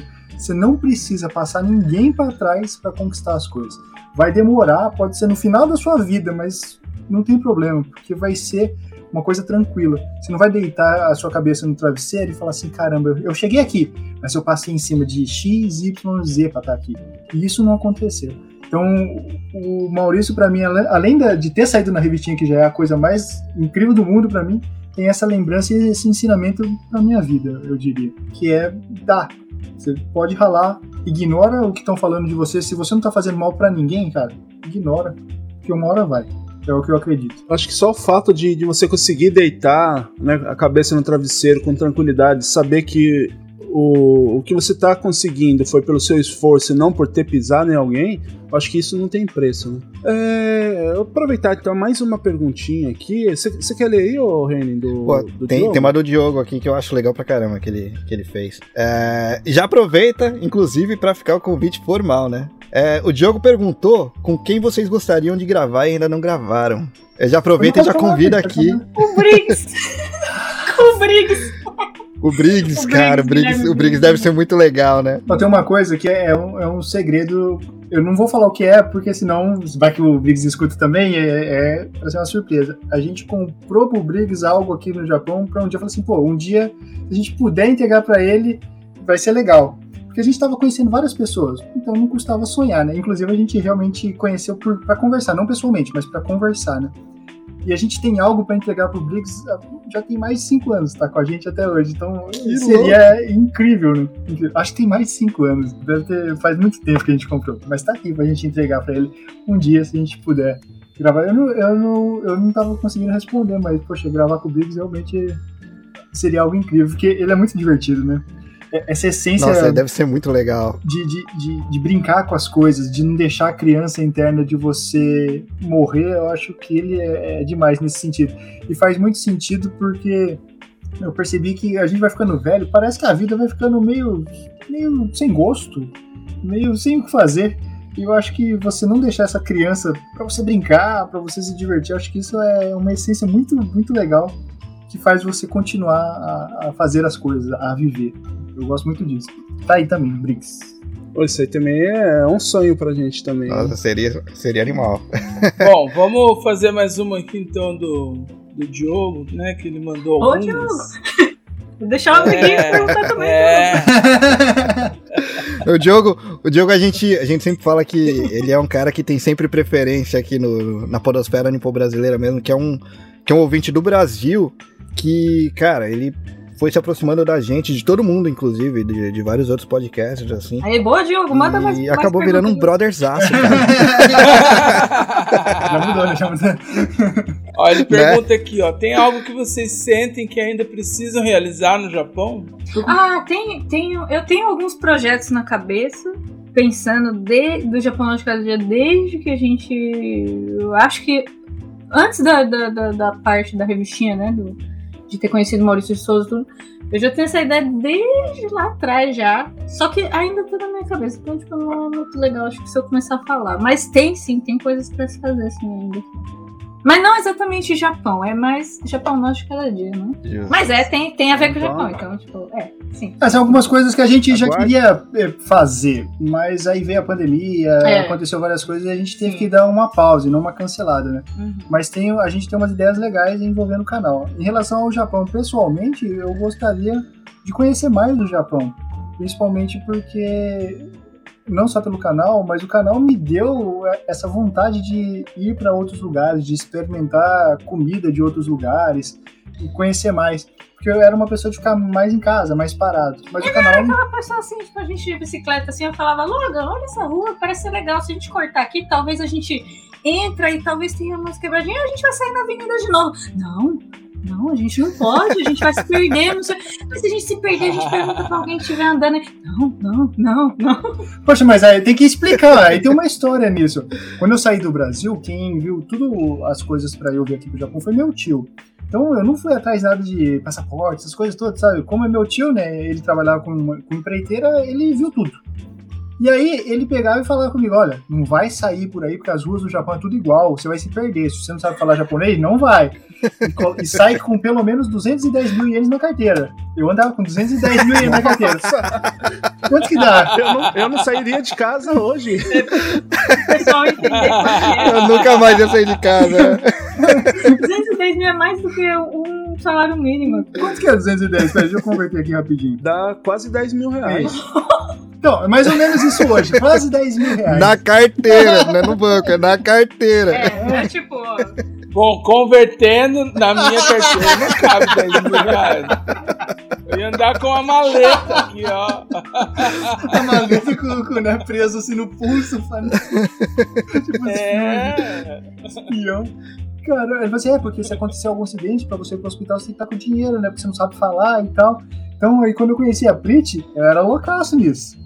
Tipo, não, não- aqui a gente pode se perder, melhor não, vamos aqui, ó. Só nessa rua reta aqui que é o caminho de... Ó como o SUS faz falta, tá vendo? É verdade, ó. É, aqui tem que pagar, O né? Andrei não precisa sair de casa com 10 mil reais. ó. É até perigoso ele sair com isso É, Brasil, pode ser, né? ao contrário. Ainda bem que eu não preciso, né? Porque senão eu não ia andar na rua. É verdade, cara, quando você falando quer ir pro hospital, sai com 10 mil na rua, na carteira. É verdade. Aqui pra gente finalizar essa parte de perguntas do- dos ouvintes, eu vou condensar duas aqui, também do Diogo. Ah, Né? não. É, o Diogo ele pergunta assim: com, é, exceto a monetização da plataforma, é, o que mais motiva vocês a continuarem fazendo vídeo do. Né, fa- continuarem a fazer vídeo e já emenda uma outra aqui é que qual é o quadro preferido de vocês? Acho que uma coisa que sempre me incentiva até hoje a continuar fazendo vídeos é o que o Will falou no comecinho do podcast. Ele falou assim que para vir pro Japão ele pesquisou muito e acabou consumindo o nosso canal desde todos os vídeos lá, maratonou. E as pessoas que estão no Brasil e sentem falta do Japão ou então querem saber como que tá as coisas lá no Japão porque eu morei lá já e eu voltei pro Brasil agora, eu quero ficar aqui. E aí eles assistem o nosso canal e os comentários são sempre bem positivos. Tipo, poxa, quando eu morei aí eu fui nesse lugar. Então, nossa, obrigado por mostrar, porque eu sinto falta de algumas coisas. E daí eu posso matar saudade, né? Vocês mostrando vídeos são muito legais, assim. E, tipo, isso é uma coisa que sempre me incentivou. eu, eu eu consigo pensar a mesma coisa que a Prit, eu, eu concordo inclusive com isso, mas eu consigo também colocar o, o gostar de fazer as gravações e de editar os vídeos em primeiro lugar para mim. Eu, eu sei que tem esse lado positivo do que a Prit comentou, mas para mim é muito agradável o, o trabalho que a gente faz com o YouTube. Eu não vou mentir e falar assim, nossa, desde quando eu nasci eu queria ser editor e tal, né? Impossível. Mas é, é muito gostoso é- essa magia de transformar algo em algo divertido, algo que causa reações, sentimentos nas pessoas. Isso pra mim é muito agradável. É algo que eu não sabia que eu gostaria tanto de fazer. Então É, eu gosto falando disso. nesses sentimentos, é o- são os comentários positivos, né? O pessoal fala que voltou de um dia cansado e aí na hora do jantar coloca lá e às vezes tipo, poxa, eu não consigo fazer nada com meu filho, mas assistir o canal de vocês, ele vem, fica junto, a gente janta junto e assiste vocês junto. Tipo, isso é muito bom. A pessoa fala assim que dá aquela aliviada, porque o nosso canal é leve, né? Então, qual- como qualquer um pode assistir, né? É, o pessoal fala assim que é bom por causa disso, né? Esses comentários que são, assim, esse lado positivo nosso, né? Inclusive, eu acho que é um, é ponto interessante pro Will, que o Will assistiu minhas lives no Twitch. E deve ter reparado a diferença. Porque pro Japão Nosso Sim. Cada Dia, eu, a gente pensa sempre em levar o melhor. E na Twitch, que é live, aí era meu pior. Que fique em off isso, né? O que foi até assim que a gente começou a conversar, né, Logan? Aquela pessoa sem filtro, né? Poxa, É que às vezes eu sinto vontade de conversar sobre algumas coisas que eu penso, só que aí eu reparei que muitas pessoas fazem isso de verdade hoje em dia. Se você vai ver, tá, tá- tá todo mundo dando a sua opinião. Inclusive, até por isso que eu parei de fazer as lives na, na Twitch, porque eu descobri que a minha opinião não tem valor. É uma qualquer, como de qualquer outra pessoa na internet. Eu não tenho, tipo, uma formação em algo pra fazer uma live legal baseada na minha opinião. Se for pra entreter, como o Japão Norte cada dia, eu acho que eu tenho capacidade pra fazer esse entretenimento. Agora, pra falar opinião sobre assuntos diversos, que era o que eu gostava de fazer, eu percebi que eu sou um cara não vazio, eu tenho a minha opinião. Mas assim como qualquer outra pessoa comum. E isso não estava me deixando muito alegre de fazer. Então, até eu sei que nem envolveu a pergunta da live, mas pra mim é muito agradável construir o vídeo. Pensar nos detalhes do vídeo, no som, na iluminação, no que a gente tá falando, no tom da voz. Tudo isso é muito agradável. E na live, tinha dia que eu tava cansado e falei assim, ah, vai, é live, tá tudo bem, o pessoal entende. E aí você às vezes faz na- nas coxas, não sei se pode falar isso, faz de qualquer jeito. Não todo mundo, né, no caso, tô falando de, de mim, né? A Prit faz diferente. E a Prit tá firme e forte lá com as lives dela no, no Eu Twitch, também, né? eu gosto de fazer live. É divertido pra mim. Né, Completando aquela pergunta lá, tem algum quadro preferido de Hum. vocês do Japão Nosso Cada Dia? Eu, eu tô gostando bastante do guloseima da semana. Eu, eu como, né? É bom. É justo. Poxa, ultimamente, por causa da. Talvez, eu diria, por causa da, da pandemia, a gente ter ficado muito tempo dentro de casa, eu tô gostando de fazer esses vídeos externos. Porque, nossa, fazia tanto tempo que a gente não saía, então sair eh, tá sendo bem agradável e poder gravar os locais também. Eu percebi que isso me faz falta. Às vezes você só sente falta daquilo que você não tem. Exatamente. A, pande a pandemia fez a gente sentir isso, né? Eu sinto falta de sair, de ver lugares diferentes e gravar lugares diferentes. Pegar ruas que você não conhece também. 200 mil na 100, 200, carteira. é. Sacanagem. Agora já sabe, agora já sabe falar japonês, não precisa carregar 210 mil, né? Bom, aqui pra gente entrar numa parte polêmica agora, que eu acho que é isso que todo mundo gosta, brincadeira. Mas, ô Tá Prit, suando. é... Ô Prit, quando você conheceu o Logan, Ixi, é você olhou pra ele, você olhou pra ele assim, você se perguntou: Será que isso funciona? E Logan, depois de 17 anos de relacionamento já, né, que vocês estão juntos aí, parando pra analisar, hoje você já chegou na conclusão que tá junto com a Prit, o, o custo-benefício. Tá caro! Ou Barato, né? Eu acho que foi uma das melhores coisas, porque a Prit, assim, fora o fato da gente combinar muito em alguns aspectos, né? Gostar de jogar videogame, gostar de rock, tá certo que a Prit gosta mais de metal, inclusive. Aí o pessoal vê eu com roupa do Blind Guardian, por exemplo, essas coisas, e fala assim: caramba, você gosta? Será que Fala pra frente eu ver. ela quis? eu fui escutar só depois. Então ela é Fala muito pra frente eu ver também. Tirando essa parte, né, gostar de anime, essas coisas todas, a, a me trouxe muita coisa positiva. Ela me completou muito, me completa muito pra, pra minha vida. Então, eu acho que tá, tá de graça, não é nem barato. acho que foi, foi só coisas positivas. É claro que, como qualquer casal, não é, é, não é um, um conto de fadas, né? Como a gente vê nos filmes. Tem seus altos e baixos. Mas isso é, faz parte da vida, inclusive. Se você não sabe lidar com altos e baixos, você tá esperando algo que não existe. Porque sempre vai ter, né? Positivo e negativo, e é assim que a gente vai indo. E nessa balança, eu só consigo ver que a parte positiva continua muito bem. Então, então tá de graça, tá de graça. Mais que é barato. O Pete não falou nada, tá vendo? Mas eu vou falar o quê? Agora, agora eu fiquei preocupado. Agora deu uma preocupação. né? Já- só- Vai rolar uma Aquela, aquela pontadinha no peito de leste. Então, será que funciona ou não funciona? Funciona, funciona, o casamento funciona. tá aprovado. Sobre a, os- as comidas, já que você falou do quadro aí, eu sempre tô em dia com os meninos, né? Uma coisa eu já aprendi que o, o sushi com cream cheese que a gente come aqui não tem nada a ver, né? Mas se você parar pra pensar, né? Tudo Por no isso Brasil eu- não tem nada a ver com o resto do mundo, né? O que fazem no Brasil, né? Exatamente. Ó, mas em defesa, em defesa do Exatamente. Brasil, Japão faz uns bagulho É, bizarros também às vezes também, viu? verdade. É. É, era aí que eu ia chegar, era aí que eu ia chegar, né? Eu só tava introduzindo porque, como eu não conheço o Japão, a não ser pelo olhar dos meus amigos aí, É, tô estendendo isso. Ah, inclusive agora eles estão fazendo um cheeseburger de sushi aqui, tá uma coisa, uma doideira. A galera pirou, né? Que loucura. Eu falo que eu não uso, eu não uso hashi na, quando eu vou no rodízio. Não é porque eu não sei, não quero aprender, não. É porque eu é um protesto, porque não é comida japonesa. certo. Mas qual que foi a qual que foi a coisa mais estranha que vocês já comeram, independente do vídeo de terem feito pro canal ou não, mas algo que vocês estranharam mesmo. As babinhas do Harry Potter até hoje. Aqueles sabores não saem da minha cabeça até Que hoje. aqueles sabores, né? Concordo pra caramba. Nossa, a Prit passou mal, né? Aquele vídeo eu choro de rir. Eu assistindo eu consigo rir da cena toda.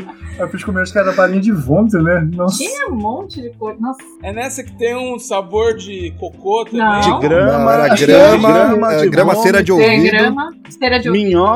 Nossa senhora. Minhoca. Parece- vômito. Eu queria saber quem que foi que experimentou essas coisas pra saber que o gosto é igual. De minhoca, de grama, É né? pra fazer, né? É, é, alguém teve que fazer isso. Né? Eu, eu- sobre o gosto e sabor dessas coisas assim, eu posso dizer que eu sou bem de boa, hein, pra, pra comer. Eu não tenho receio, sabe? Eu tenho um pensamento bem simples na minha cabeça. Trataram como comida, é comida. Então vai. Justo. Ninguém- não morreram por comer isso, certo? Porque é comida no, no país, ou o que for, porque a gente comeu, por exemplo, lá, ramen de grilo. Trataram pra virar comida, é comida, então não, não- não me dá nada, não consigo ter. E é bom? É gostoso, parece. Eu Camarão. ia falar frango, mas camarão. Tudo que não Oh. tem gosto é camarão, com certeza. Ou frango, né? Pode crer. É, é frango ou camarão. Pode crer. Pode ir tranquilo. E Seu camarão, basicamente, tecnicamente falando, o camarão é uma barata. A gente come de boa. É, É, É, faz sentido. Já, eu já tô treinando, porque vai acabar carne e só proteína de, de, de insetos, né? Então o grilo já Ó, tá talvez, beleza. talvez a gente não passe por isso, já que estão fazendo em laboratório e tá funcionando bem, né? Carne. Ah, tem isso também, né? É. É verdade, pô. Isso é. E há de conver que tudo no mundo é comestível. Algumas coisas uma vez só na vida. né? Esta piada já pode ir pro banquinho também, hein? Banquinho da praça.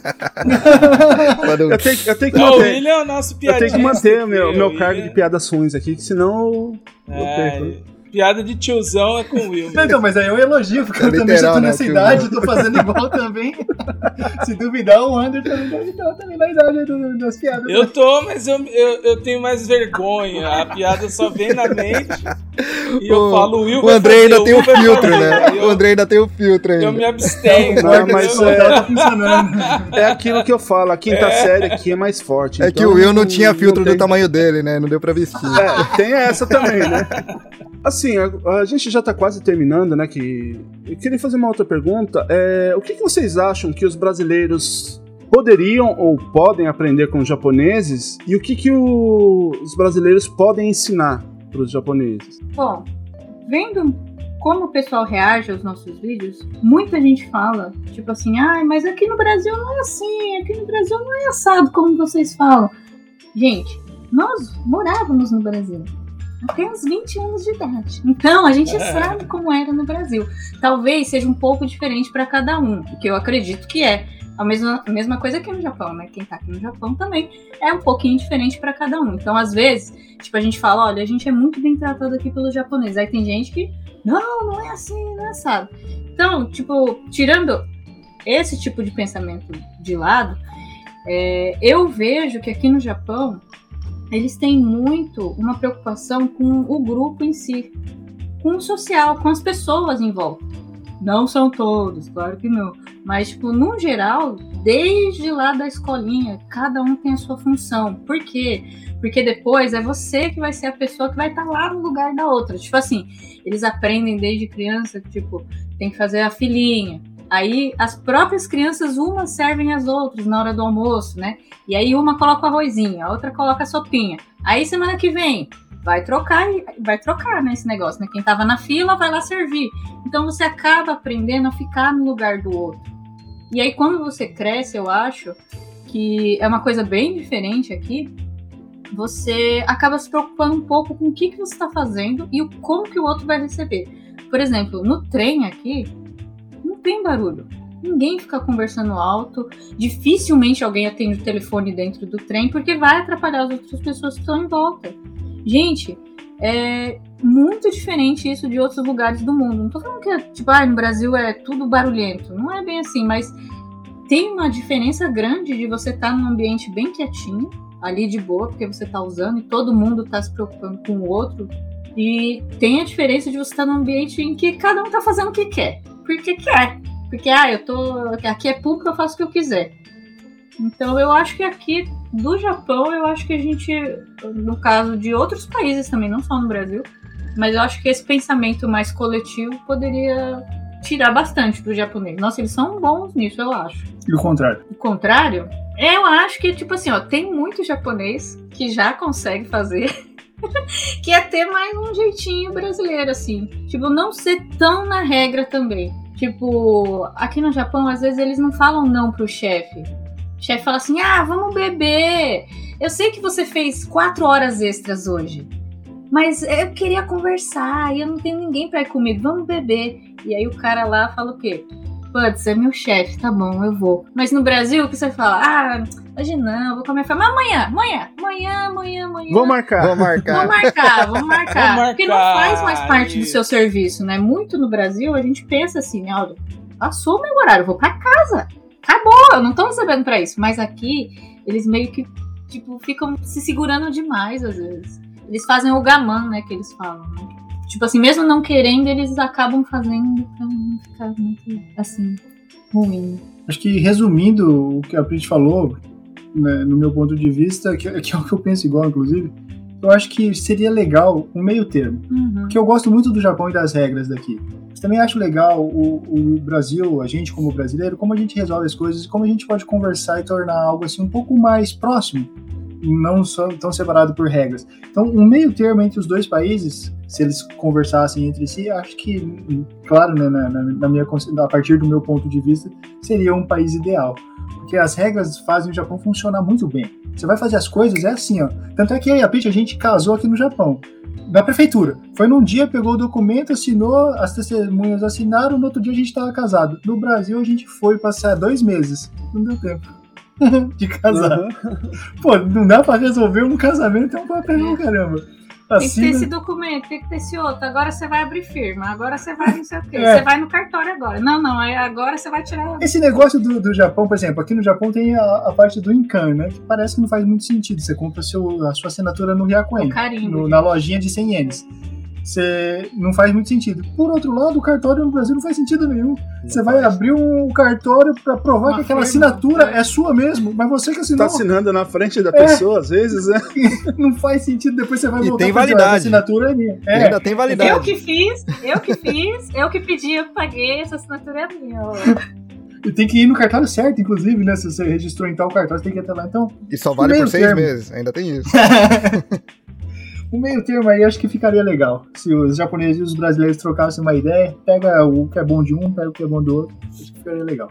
É, até com- comentando aqui também, é, tem alguma coisa que você. é, lógico, família, isso aí a gente sente falta, mas tem alguma coisa que vocês sentem falta do Brasil? E caso venha acontecer de vocês se mudarem, o que, que vocês vão sentir falta daqui do Japão? Essa é uma pergunta que eu acho que eu diria que seria polêmica para muitas pessoas, mas não para minha concepção. Porque eu já escutei muito aqui no Japão que a gente tem que amar o nosso país acima de tudo. E eu discordo disso porque, por exemplo, o que, que o Brasil, como país, fez para mim como filho do país? Nada. Eu tive dificuldade para tudo, para estudar, para comer, para ir arrancar o dente do siso. Eu entrei na filinha e não consegui arrancar, fui arrancar aqui no Japão. Então, são vários pormenores. Eu sei que no podcast não daria pra gente falar sobre tudo, mas são vários detalhes. O país, Brasil, para mim não ajudou muita coisa. Não me deu nada. Só tinha, eu não vivia no Brasil, sobrevivia. Então, eu acho que um pai não gostaria para o seu filho que ele só sobrevivesse, mas sim que ele aproveitasse a vida e vivesse. E o Japão me dá isso. Mas eu não vou chamar o Japão de pai, porque eu acho que não tem isso de pátria. Eu acho que, como, a- como eu não acredito em reencarnação, nada dessa parte que envolve mais o- a espiritualidade, eu diria que a nossa vida é única. Então eu tenho que aproveitar não, onde eu me sinto bem. Eu me sinto extremamente bem no Japão. Porque eu também gosto de ficar na minha, eu não gosto de ninguém ficar falando muito comigo quando eu tô por aí andando, fazendo as coisas. Então eu acabei me adequando aqui. Em contrapartida, para não falar que o Japão é o, maior, o melhor país do mundo, posso dar um exemplo familiar. A minha irmã veio para o Japão, trabalhou aqui e viu que o Japão não é para ela. Ela está no Brasil, ela se sente bem no Brasil. Eu acho que é, esse é o ponto, de você ficar bem onde você está. Então, respondendo a sua pergunta, do Brasil, país, eu não sinto falta de nada. Nada. Não tem nada que, que eu olhe para o Brasil e, poxa, faz falta. A não ser os amigos e a família. Poxa, eu tenho uma saudade imensa dos meus amigos da escola. Inclusive, eu converso com eles até hoje. São pessoas que fazem muita falta na minha vida.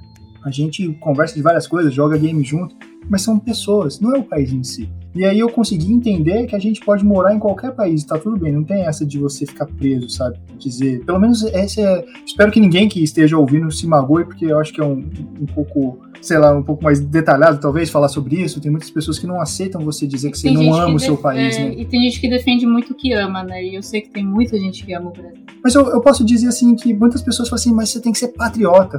Peraí, da onde você tá comprando carro no Brasil? É carro brasi- brasileiro? Porque tinha Gurgel, mas ninguém O comprou. Gurgel fal- faliu. Você tá comprando Ninguém celular nacional? Então onde está o seu patriotismo? É só pra, da boca para fora? Pare e pensa, né, talvez, no que você tá falando. Acho que é, é um ponto importante. Então, eu não sou patriota. Mas também não fico defendendo o Japão como patriotismo. Ah, o carro japonês é o melhor, o, o Japão como país é o melhor. É hoje pra mim. Mas se amanhã não for, tá tudo bem. Acho que é o mais, mais para mim é isso. Então, aqui do Japão, o que eu sentiria falta é do país como um todo. Porque tudo que eu conquistei na minha vida foi o Japão que me permitiu. Na verdade, não o Japão em si, mas o Você meu batalhou trabalho. pra isso. isso, mas o, o país também meio que. É, dizem assim, por exemplo, que é outro, outro ponto. Eu sei que talvez não seja ponto da pergunta, mas acho que é legal falar. As pessoas chamam a gente de peão aqui no Japão quando a gente trabalha em fábrica.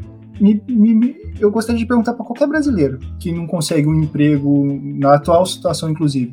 Você gostaria de ser um peão para ganhar um salário que você paga todas as suas despesas e ainda guarda dinheiro? Porque para mim, in- independente do nome, eu era aqui uma pessoa no Japão analfabeto, não sabia falar japonês, não sabia escrever, mas eu ganhava um dinheiro que pagava meu aluguel, minha água, minha luz, o gás, Comida. meu celular, comida, e eu ainda podia me divertir. Passear em parques, comer fora. É o que seria o nosso normal, né? Pra ter as condições de vida.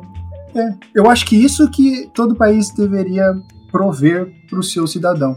Eu entendo que é, é uma conversa muito mais séria e aí também fica difícil de falar, que porque tem a parte de, de desigualdade social, o Brasil e o Japão são completamente diferentes. Então, só para finalizar, essa é só a minha opinião e tá tudo bem se você que tá me ouvindo não concordar com ela. É e um dia o Japão pode mudar também, né? E daí a nossa ideia também pode. Com e o. Japão também pode mudar. Bom, antes da gente terminar, eu queria dizer que eu vi um vídeo do Logan falando dele e eu me identifiquei com algo que você disse. É, hoje eu não vou esquecer, eu tenho um podcast de memórias afetivas, depois eu vou falar sobre isso. E o que você falou lá despertou a minha memória afetiva, por isso que eu não esqueci. Você citou as preposições de cabeça, a, ante, após, até. Desde em, para, perante, por, sem, sob, sobre. É, isso aí. A hora que você começou a falar, eu também comecei a falar junto. Eu falei, pra que que eu lembro disso e por quê, né? Mas é uma coisa lá da sétima Não, série não. do meu professor de português. Vamos Demerval, entregar aqui para todo é mundo, isso. ao vivo. Pra que, que você aprendeu isso? É a senha do portão do céu. então, eu descobri com o seu vídeo, que eu não sabia pra que que eu, né? Mas eu acho que é meio a forma que a gente fala, desde aquela época, é, é o professor Demerval, meu tadinho, ele já era um senhor lá nos anos 90, deve deve estar no céu agora com essa cena que entrou lá. É... Mas eu me lembro, eu, eu me, me transporto para aquela sala que eu ficava falando e eu ficava orgulhoso de saber e tal. E quando você falou, eu me identifiquei, opa, temos aqui algo, algo em comum, ó, ele também Ah, sabe. uma coisa que você citou agora, falando de professor, isso é outra coisa que eu também sinto falta, de alguns professores que eu tive no Brasil. O Nilson, que era o meu professor de matemática, que inclusive também deve ter usado a senha no, no portão do céu já, era um cara incrível, um professor incrível, que fez eu gostar de matemática.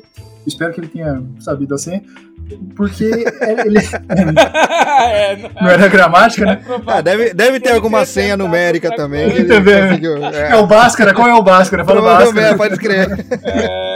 Poxa, era um professor incrível e outras professoras também que eu tive de literatura, então isso também foi muito agradável, são muitas boas lembranças do Brasil. os professores, alguns professores, alguns não, mas alguns professores realmente trazem boas lembranças. Eu tive lá também vários professores que me fizeram gostar muito de matérias e outros também que me fizeram odiar. Desaprender tudo aquilo que eu aprendi, né? Mas isso é, é tema para um outro podcast, né? É, a minha última pergunta aqui para vocês é...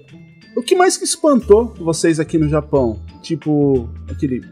É sério isso, Japão? Teve alguma coisa assim que surpreendeu vocês? Nossa, tem tanta forma? coisa, né?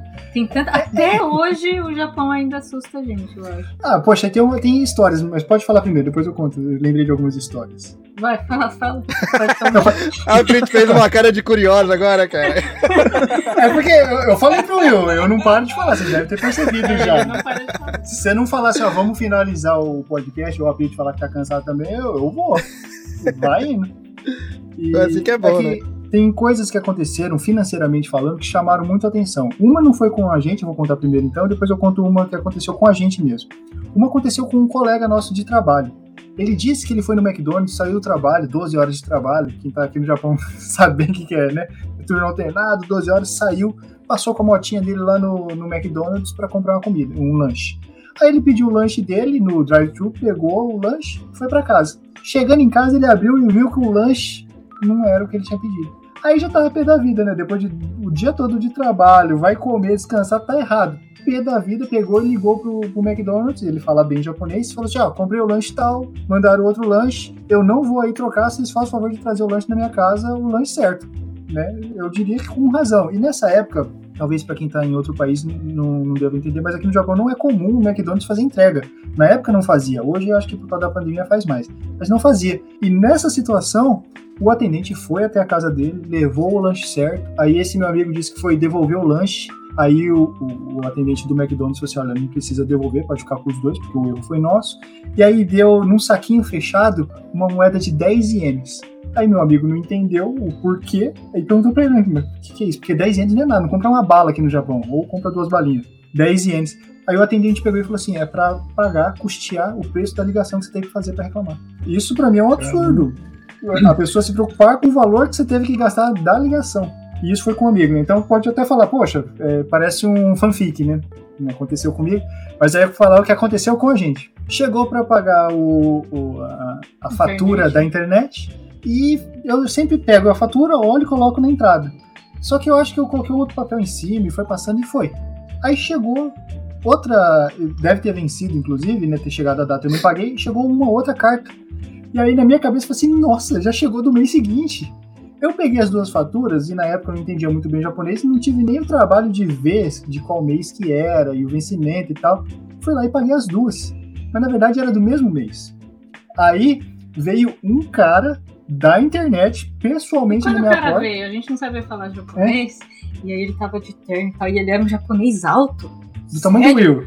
Aí eu falei assim, nossa, o que, que, que será que a gente Caramba, fez? era, era o Godzilla.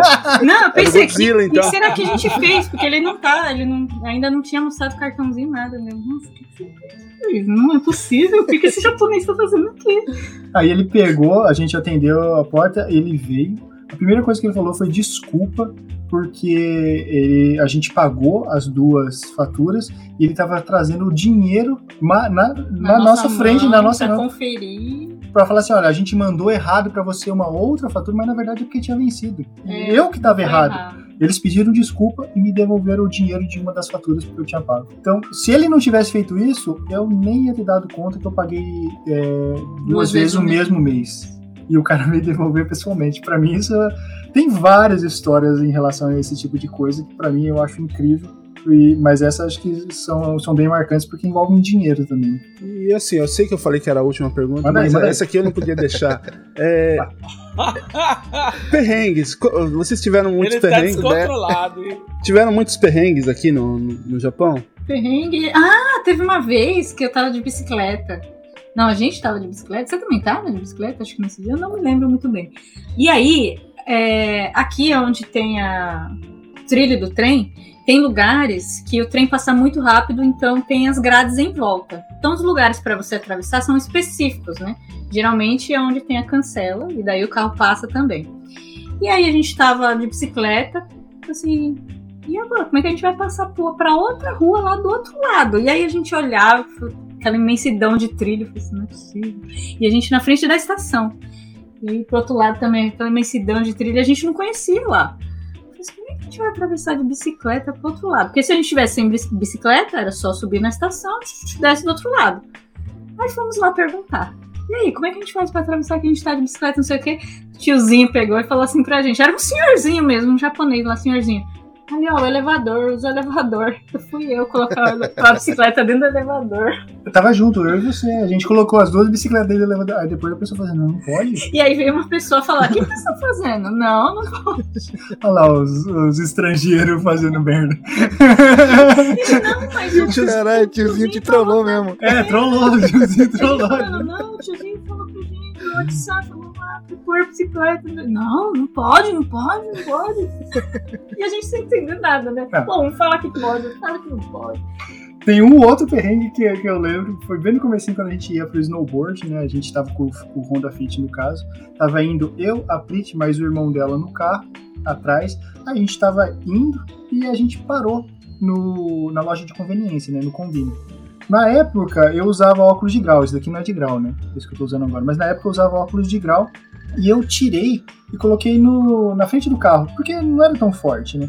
E entrei no, no Combine. Aí entrou eu, é, acho que você não foi, né? Não. Tá, então, então entrou eu e o irmão da Prit. Aí a gente comprou as coisas, eu vi ele saindo, ele tava na fila, saí depois. A hora que eu tava indo pra direção do carro, eu vi, pra mim era a Prit, e aí na direção, o irmão dela. Mas subiu sangue na hora. Eu falei assim, o que, que aquele infeliz tá sentado no volante? Vou sentar mão na orelha dele, né? O meu carro tá sentado porque ele acha que vai dirigir, mas eu fiquei pé era mais adolescente, né? Então um pavio curto. Cheguei do lado assim, abri com tudo a porta. Aí a hora que olhou assim, com uma cara de susto que eu não vou esquecer nunca na vida, era um japonês.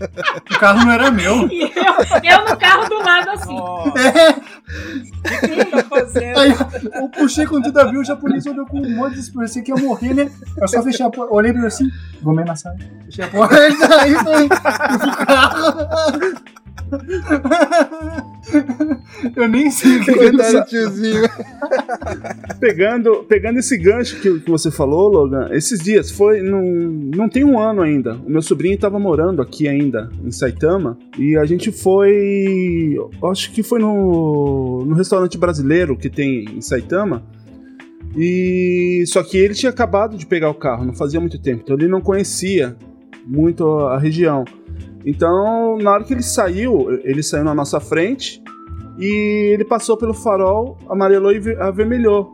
E nisso a gente ficou, parou no farol e ele deu pisca-alerta e ficou parado. Daí a gente no farol ali olhando, daqui a pouco veio uma mulher. Ela pegou e entrou no carro. Não foi só abrir a porta, ela entrou no carro, assim, né? E o meu sobrinho, depois ele ligou pra gente, né? Mano, que susto que eu levei aqui. Uma mulher do nada entrou no carro. Ela também errou o carro, assim. Que foi do nada, que ele parou o carro assim, é, ligou o pisca-alerta. E, e não foi assim, tipo, ah, é, ela tava esperando alguém. Ela dobrou a esquina e do nada, ela abriu a porta do carro e entrou. E depois eh, eu vi que, que houve isso aí. Eu liguei pra ele, né, no carro da frente. Eu falei: Ó, o cara já tá arrumando namorado. Você é louco, mano. Além de ser uma velha, do, do nada, que susto que eu tomei aqui. Um abração, Kendi. Falando de carro, mano, eu lembrei a primeira vez que, assim que a gente comprou o carro, né? Poxa, isso há, muitos anos atrás, acho que mais de uma década. ah, eu e a Preta a gente foi pegar a rodovia. Aí a gente subiu a rodovia, não aí tem, né, farol verde, farol roxo lá do. falei assim, poxa, não sei pra onde vai. Eu falei assim, tá escrito ETC, é etc, deve ser aqui, né? Vários carros. Pior que foi isso mesmo que ele falou. Eu não tô zoando, eu falei isso mesmo. Aí chegou lá, esse ETC é pra você passar direto, é tipo um sem parar do Brasil, né? Era pra passar direto, aí travou, segurando uma fila enorme atrás de mim, mano. Nossa. O tiozinho louco foi do outro lado pra pegar. Saiu, veio falar com a gente. Ah, que aqui é do, do sistema automático. Não tô entendendo a gente nada. não tem, a gente quero pagar, quero pagar. Bom, eu compartilho, eu compartilho disso porque eu também, uma vez eu tava seguindo um amigo. Não, é, eu tava seguindo o cara e ele tinha o ETC. Eu não tinha no meu carro na época. E ele foi, passou pelo ETC e eu fui seguir ele. Só que ele tinha dado sinal pra mim, ele enfiou a mão no, pra fora assim e falou que era pra pegar do lado. Eu não entendi isso, né? Eu achei que ele ia pegar a rodovia da direita. Daí eu fui atrás dele e nisso veio. Começou a disparar um alarme, veio um tiozinho e um pessoal atrás lá. Aí tive que encostar lá pra pagar o. Eu acho que ele me deu um canhotinho pra pagar depois, mas também. Isso aí. Eu ia fazer uma brincadeira, não sei Compacto. é cristão ou não, você viu seu amigo fazendo assim e falou assim, é, Deus é maior. A gente vai sobre a agora é só com ele, né? Até É, entendi. apontando, o cara tava apontando pra cima e eu tava achando que tava apontando pra ele já, né? é verdade, é verdade. É comigo, é comigo. Ele É pensou. comigo. Lenny, crer. bullying, bullying é, é outro episódio. Manda aí, André. Não, eu ia falar com você, você disse que tinha um restaurante brasileiro aí. Eu ia perguntar se no restaurante brasileiro do Japão eles vendem sushi de cream cheese. Não, acho que. Não. Não, né? Pelo Não, menos os, não. o- que, que é comida brasileira no Japão, meu Deus? do arroz, céu? feijão. Né, Tem, Feijoada. restaurante, tem restaurante bom aqui, mesmo. cara. É. É, é de brasileiros mesmo. Não é. Tem uma Serve churrascaria. pra matar uma na- saudade. Tem uma churrascaria que não é, é, O dono não é brasileiro, mas é uma churrascaria brasileira. Aqui na região de Tóquio tem um. Não sei se pode falar o nome ou não, né? Se não sai propaganda. Fica à vontade. Vai que eles. Vai que eles. Patrocina? É, patrocinam a gente. Ou Barbacoa. É, O dono não é brasileiro? Não é brasileiro. Mas Nossa, todo mundo que sabia, trabalha cara. lá é brasileiro, Mas porque o, que, o, que- o forte deles é churrasco, né? Aham. não é brasileiro, não. Mas Nossa, é um jurava de pé junto que o era bom brasileiro. caramba. É bom. É Ah, bom. falando em comida bom demais. brasileira, aqui na fábrica que a gente trabalhou, na Sony, tinha um refeitório, né? E daí todo mundo comia lá, era super barato. E como tinham muitos brasileiros na época, eles serviam feijão. Acho que era uma vez por semana, duas, às vezes até. Estrogonofe também. Estrogonofe. E às vezes Nossa, pensando, cara. né? Caramba, meu, os japa aqui realmente né, se esforçaram. Um monte de brasileiro colocaram umas comidas né, pro povo brasileiro. Beleza, a gente lá na fila, o Logan na fila com o amigo dele, amigo dele. É isso aí, tia. Coloca mais, coloca mais feijão. Coloca pra mim, coloca mais. Ele pensando que ninguém tava entendendo, né? A tiazinha, É. é, filho, eu coloco mais, então você Era a única, a única carazinha lá que era brasileira e trabalhava no refeitório da fábrica. E ele deu A sorte. única. ah, é, filho, eu coloco mais pra Caramba. você feijão, então. Poxa, Foi ela que ensinou, na verdade, E era né, bom, o pessoal hein? fazer feijão. era bom lá na nossa É, a gente, a gente trabalhou, a gente trabalhou na, na Sony também, né? O, Foi, foi. o, o- só que foi de Kisarazu. Não vocês também não, não que tinha comida Eu não brasileira. tinha. Eu não tinha, não tinha não. Mas era Não. Sony Minokamo, na, em GIF. Não, nossa foi de Kisarazu. Nossa, era, era muito bom lá. Acho que foi. ah, tirando os chefes brasileiros, né? Que isso aí também não, não vem ao caso. Mas É, acho que foi o- uma das melhores fábricas que eu os- trabalhei. Os chefes japa eram muito gente boa. Ah, Os chefes japa eram muito, japas muito gente boa. Inclusive, um, um deles era bem palhaço, era bem piadista mesmo. Que era, era o engraçado. PP? Não, não era PP. Era PP devia ser apelido. Mas era o que era da, da- fora da linha lá. De antes. que- Não, mas é. Esse é o PP é, é- é aquilo mesmo. É, é o brasileiro zoando, é aquilo mesmo que você tá pensando. Ah. Que daí ele entrou na brincadeira, né? Que o pessoal começava Então, é. a chamar ele de PP, né? E não sabia. Daí um dos brasileiros falou, né? Porque tem aquele o pi pequeno. Ele parou, ficou sério e depois deu risada. É verdade. é verdade, né? Ah, então Tipo, deve ser ele mesmo. Dando risada. Esse chefe, ele era muito. Nossa, ele zoava Tinha muito. vezes. Sabe o Chorei? Chorei pra, pra Hum. galera aí que tá ouvindo. É tipo uma. Um meeting que tem uma Reunião. reuniãozinha que tem antes de Então. começar o, o trampo mesmo. O pessoal só fala a meta do dia, essas coisas assim. Ele era o chefe da nossa parte ali, mas não era o chefe geral. O chefe geral que dava o, o, o Chorei, né? Ele ia pra trás do, do, do chefe e ele ficava imitando, gesticulando, fazendo a mesma coisa. E a gente ali do outro lado tinha que se segurar pra não rir, né? Tinha dia que a gente tinha que se esconder, cara, que a gente não aguentava, a gente achava o bico. É, Ele sabe- era muito palhaço, É cara. Era legal de gente boa conversar demais. sobre isso porque ah, tem, eh, geralmente quando a gente não tá no Japão, a gente tem essa visão de que o japonês é mais frio, né? Não que não seja, né? Comparado com o brasileiro, eu acho que no geral eles são mais na deles, mais quietos, assim, em relação a sentimentos. Mas tem muito japonês, muito chefe japonês aqui que entra nessas brincadeiras, né? Inclusive, Tem, na tem. primeira fábrica que eu, que eu trabalhei, antes de conhecer a Prit, que era de fibra de vidro, ele levava a gente pra pescar, pra ir pro kart. Eu lembro do nome dele, inclusive, até hoje. Isso quando nem era, era- o japonês era fácil pra eu gravar, né? O nome dele era Do- Doi, mas a gente falava Doi, né? Porque em português a gente acentua, né? É, mas era Doi. gente boa pra caramba. Na verdade, eu não entendia muito ele, mas depois a gente. Eu comecei a entender um pouco mais japonês. Poxa, gente boa pra caramba. Ele sempre levava a gente. Eu lembro, inclusive, que eu falei que eu gostava de figure. E ele que me levou no, na, na, na loja, inclusive, que a gente gravou, da- daquela. Como é que chama? Esqueci o nome da loja aqui do Japão. Alguma coisa Shoten. Wadai Shoten, não é Wadai Shoten? Mano, vai. Mandai Shoten. É, é uma loja enorme de usado com um monte de figure. E só por eu ter falado que eu queria ver, porque eu acho legal, ele me levou nu- numa dessas. Gente boa pra caramba.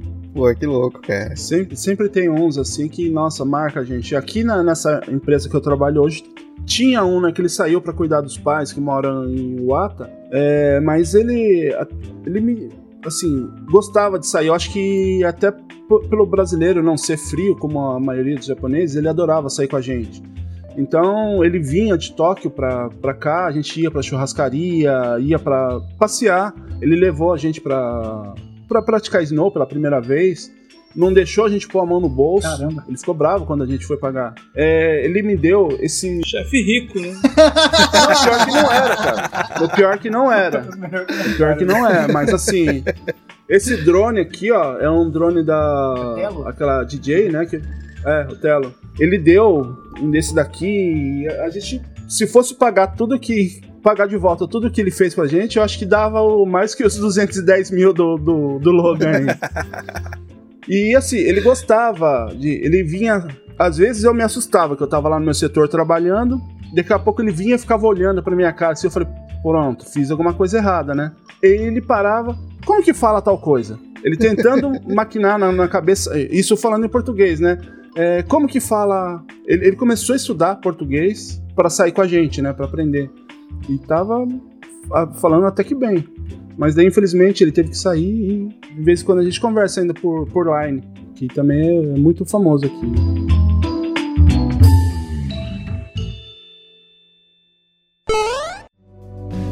Você está ouvindo Press Starcast, sua revista digital do mundo para o mundo. Eu queria pedir para que você, Andrei, é, iniciasse pra gente, então, as considerações finais, desse os seus recadinhos e o tchau pra galera. Bom, primeiramente, uma honra aí participar dessa conversa. Eu falo que eu sou o brasileiro que está aqui no Brasil para fazer o contraponto, né? Então, quando eles reclamam que estão com saudade, eu falo: não, fica aí mesmo, tá melhor aí. é, prazerzaço conversar com vocês, Split Logan. É uma admiração bacana, assim. É, tudo que a gente conversa aqui nos episódios do Press Start sobre essas diferenças culturais e essas histórias, né? É muito bacana. E o meu olhar é um olhar curioso mesmo para saber como que são as coisas aí, né? Eu, eu brinco que eu tenho agora alguns amigos que eu conheci pela podosfera, que eu vou saber se são meus amigos mesmo quando eu, tá, eu tiver com a mochilinha nas costas aí bater na porta, né? Aí eu quero ver se eles vão falar que são meus amigos mesmo, que eu, se tem estadia para mim. Mas é, também quero aproveitar, já que eu citei anteriormente, eu tenho um podcast de memórias afetivas chamado Lembrei. É, lá eu converso com alguns convidados, com amigos, na verdade, para falar sobre as memórias afetivas minhas e deles, além de contar com áudios de outros participantes. Então, quem quiser é só entrar lá na, em qualquer plataforma, digitar podcast Lembrei e ativar suas memórias afetivas. Já fica aqui o convite para um dia que vocês estiverem a fim de lembrar de algumas coisas, a gente trocar uma ideia lá. E é isso. Obrigado aí pela participação, obrigado por me, me chamarem aqui para esse papo, né? E vamos em frente. Um abraço para todos. Priti, primeiramente, muito obrigado aí por ceder esse tempinho pra gente aqui, né? Que vocês são, assim, para muitas pessoas, principalmente para mim, vocês são ídolos né, da, da internet e de vida mesmo, pela história de, de vocês, né? Eu vou pedir que você deixe aí as suas considerações finais e tchau pra galera. Ele falou você, ele falou com você. Essa parte corta. Ele falou você, ele falou você. Obrigada, a gente que agradece é, o pedido, o pedido não, o convite, muito obrigada. Foi um papo bem descontraído, bem interessante. Legal que deu para falar bastante, né, sobre a nossa vida, um pouquinho das coisas aqui do Japão, as coisas que a gente passou. Foi num curto tempo pro Logan, né, Logan? Acho que ele tem muito mais para falar. Poxa, eu, eu gostaria, claro, de agradecer o convite e, e só dizer que, por mais que é, as pessoas façam coisas diferentes, né? Trabalham com YouTube, trabalham com Instagram, com TikTok, a gente não é nada, é uma coisa que eu repito sempre, independente do número de inscritos ou do que, que a gente fez até aqui. A gente é uma pessoa comum como qualquer outra pessoa. A gente é só isso. E a gente faz o que a gente gosta. A gente faz vídeos pra internet, mas isso não transforma a gente em nada melhor nem pior. Então, eu acho legal lembrar disso, porque a gente é carregado de erros, de problemas, de defeitos, que não é legal ficar colocando ninguém lá em cima e achar que essa pessoa tem que ser seguida. Porque essa pessoa que você colocou lá em cima vai errar. Ela sempre vai errar. E aí você talvez acabe não gostando dela. Por exemplo, eu gosto muito do Ayrton Senna. Se eu pesquisar, eu sei que ele tem defeitos, mas eu continuo admirando o que ele fazia nas pistas. Eu, como pessoa, eu entendo que ele era falho, como qualquer ser humano. É esse o meu recado. Somos como todos e qualquer outra pessoa. Tem nada de E diferente. só para não, não ficar faltando aqui, Logan, muito obrigado também pela sua presença. Você já deixou as considerações finais. Pra quem não conhece vocês, né, que ou vive em Marte ou tava numa caverna, onde que eles podem encontrar Você vocês? encontra a gente no YouTube, Japão, nosso de cada dia. É isso. Tem o Instagram também, arroba Logan, arroba Pitkirin. Mas a gente, eu realmente não- quase não uso o Instagram, eu sou uma pessoa meio aí. Eu não sou muito narcisista. Mas se tiver Brincadeira. alguma rede social, se tiver alguma rede social que você gosta mais de usar e quer ver a gente, dá uma procurada lá. O, o meu é sempre arroba Pritkirin, e com K, o Kirin, e o Logan sempre arroba Logan. Provavelmente você vai achar ele lá. Eu vou deixar na descrição também do, do episódio.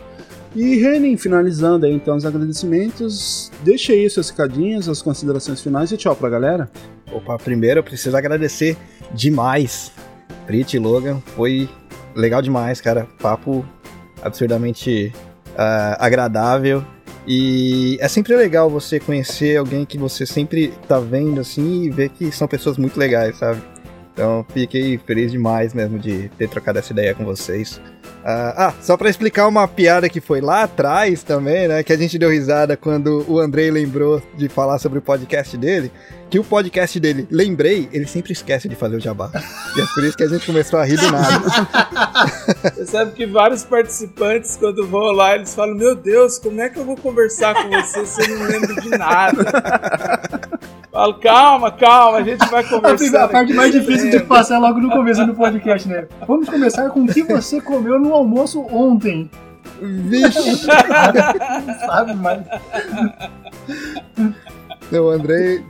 Não, mas tem um processo, tem um processo. E outra, eu fiz esse podcast porque eu tenho essa memória associativa. Você, qu- quando eu brinquei com a história das preposições, nada mais é do que isso. Só que é a forma como eu armazeno, né? Eu fui entendendo isso depois. Então eu relaciono muito o ano com os acontecimentos, com a novela que passava, sabe? E os meus amigos acham isso meio bizarro. Aí quando eu fui fazer um podcast depois, que era um projeto individual, não, não quero falar de filme, de livro, de psicologia, que já tem um monte de gente fazendo isso. Então, ah, vamos falar de memória. É, e aí foi isso. Mas eu acho que eu me ligo mais nas histórias. Quem escuta. É, se- é como se, é, por exemplo, eu vou falar de algo que aconteceu, a pessoa também, ah, é verdade, eu também passei por isso. Tal. Uma coisa mais nesse sentido. Mas tem sim, a galera que participa e fala, ah, eu não sei o que eu tô fazendo aqui, porque eu não lembro de nada. É, O, o Andrei ele tem uma Nem- memória muito boa. A única coisa que ele esquece mesmo é o jabá. É, inclusive que eu ia falar, que, inclusive o host ele sempre esquece de falar do, do podcast dele. Mas continua o seu aí, ô Reine. Oi, pra quem quiser conhecer um pouquinho do, do meu podcast lá também, Dropzilla Cast, ah, a gente tá com alguns quadros, alguns quadros inclusive, eles estão em fase de mudança aí, que seria o, o quadro científico NASA Shuttle, e o The Geek and the Geeks, que a gente fala sobre coisas geek. Esses dois aí estão em fase de mudança, mas fiquem tranquilos que eles não acabaram, tá? E procurem lá a gente, a gente tá como Dropzilla Cast. Nas redes sociais a gente tá como arroba DropzillaCast também. Só dá uma procurada. Se quiser trocar uma ideia com a gente lá, também tem o Discord, a gente sempre tá por lá. É só chamar que a gente troca uma ideia. Beleza?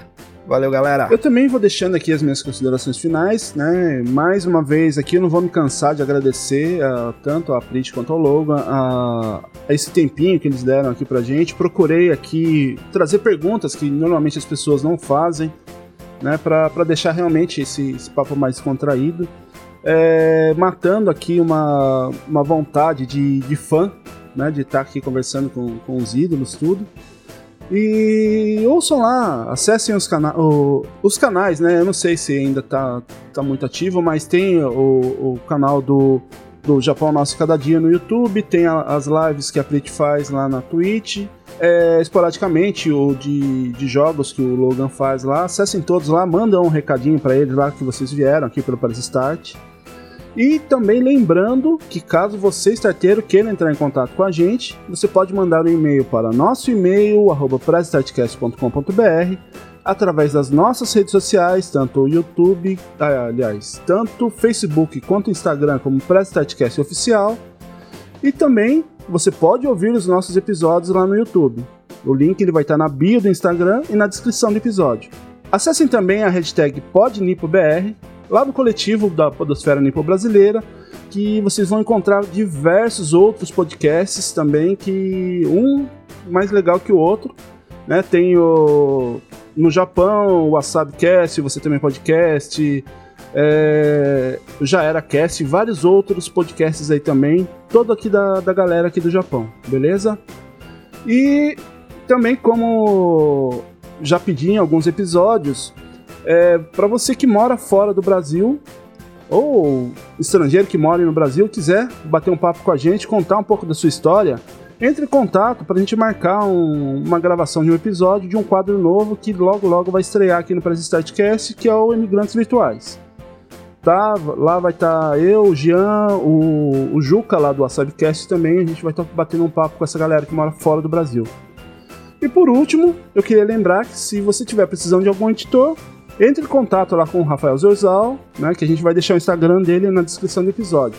E como eu anunciei lá no, no, no início, que caso você quiser ajudar o Press Startcast a melhorar as produções, ajudar né, com outros episódios, até mesmo episódios extras, e ajudar também com o custo do podcast, considere aí se, se tornar padrinho ou madrinha lá do pelo Padrim ou PicPay se você estiver no Brasil, ou pelo Patreon e PicPay, caso você esteja fora do Brasil. Né? Para isso é só você procurar como Press Startcast. Tá tudo junto lá, é só você procurar. E eu também vou deixar o link na descrição do episódio. Me alonguei aqui então no, nos recadinhos finais. Então eu vou deixando aqui meu bom dia, boa tarde, boa noite e tchau! Se você gostou desse podcast e quer saber mais sobre o Japão, você pode acompanhar a gente no Japão de Cada Dia lá no YouTube e também nas nossas redes sociais. E se você gostou do podcast, você pode colocar também os seus comentários lá no Instagram. Fala no Instagram pra gente aí, Will. É, arroba Oficial. Então deixa o seu joinha e até o próximo vídeo. Mata, né? Bye, bye!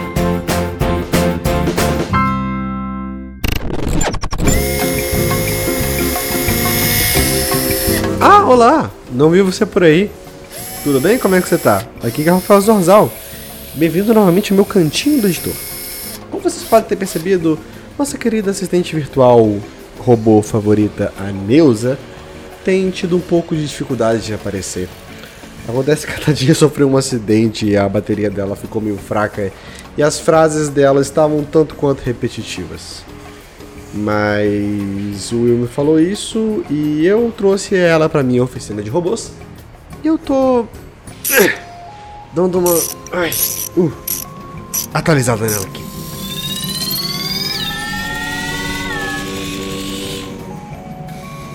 Acho que ela tá pronta. Bom, quer testar sua nova voz, Neuza? Testando Bozo no. E como está se sentindo? Acho que a Neuza, com essa nova voz dela, vai ser muito mais ativa no programa daqui pra frente. Opa, peraí, Neuza, peraí. tá bom.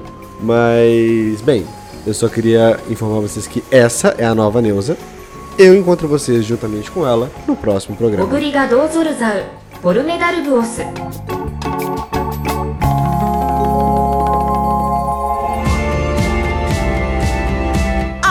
que pena! O programa está acabando. Mas não fique triste. Logo, logo tem mais uma edição do Press Start Cast. Siga nossas redes sociais, arroba Press Start Cast Oficial no Instagram e Facebook.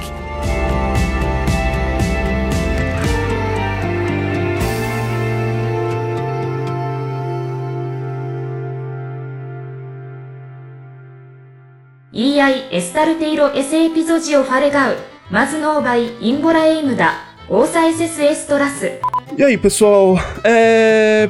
Primeiramente, né, mais uma vez aqui, eu não vou cansar de Neuza agradecer, é muito virtual, obrigado. Né? Você não falou da Neuza. O Will tava travado.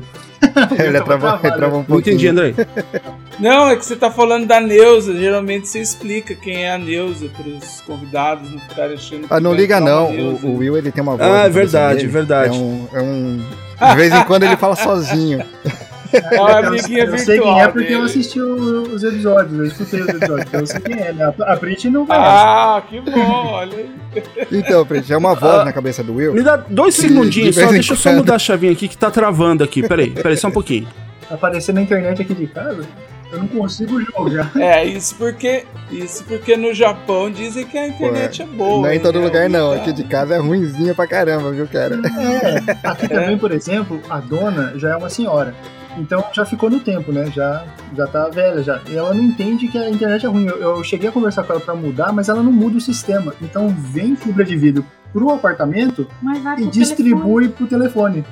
Aí fica aquela lambança de velocidade. Chega um Caramba, giga não adianta nada. e afunila pra 100 mega. Aham. Nossa, que merda, cara. Caramba. Aqui, no, aqui, aqui é quase a mesma coisa, né? No caso, o prédio que é velho.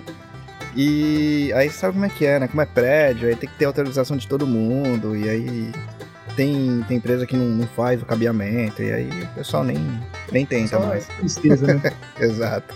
A gente também largou aqui. Xinga a, internet. É, descobri recentemente que tem o padroeiro da internet.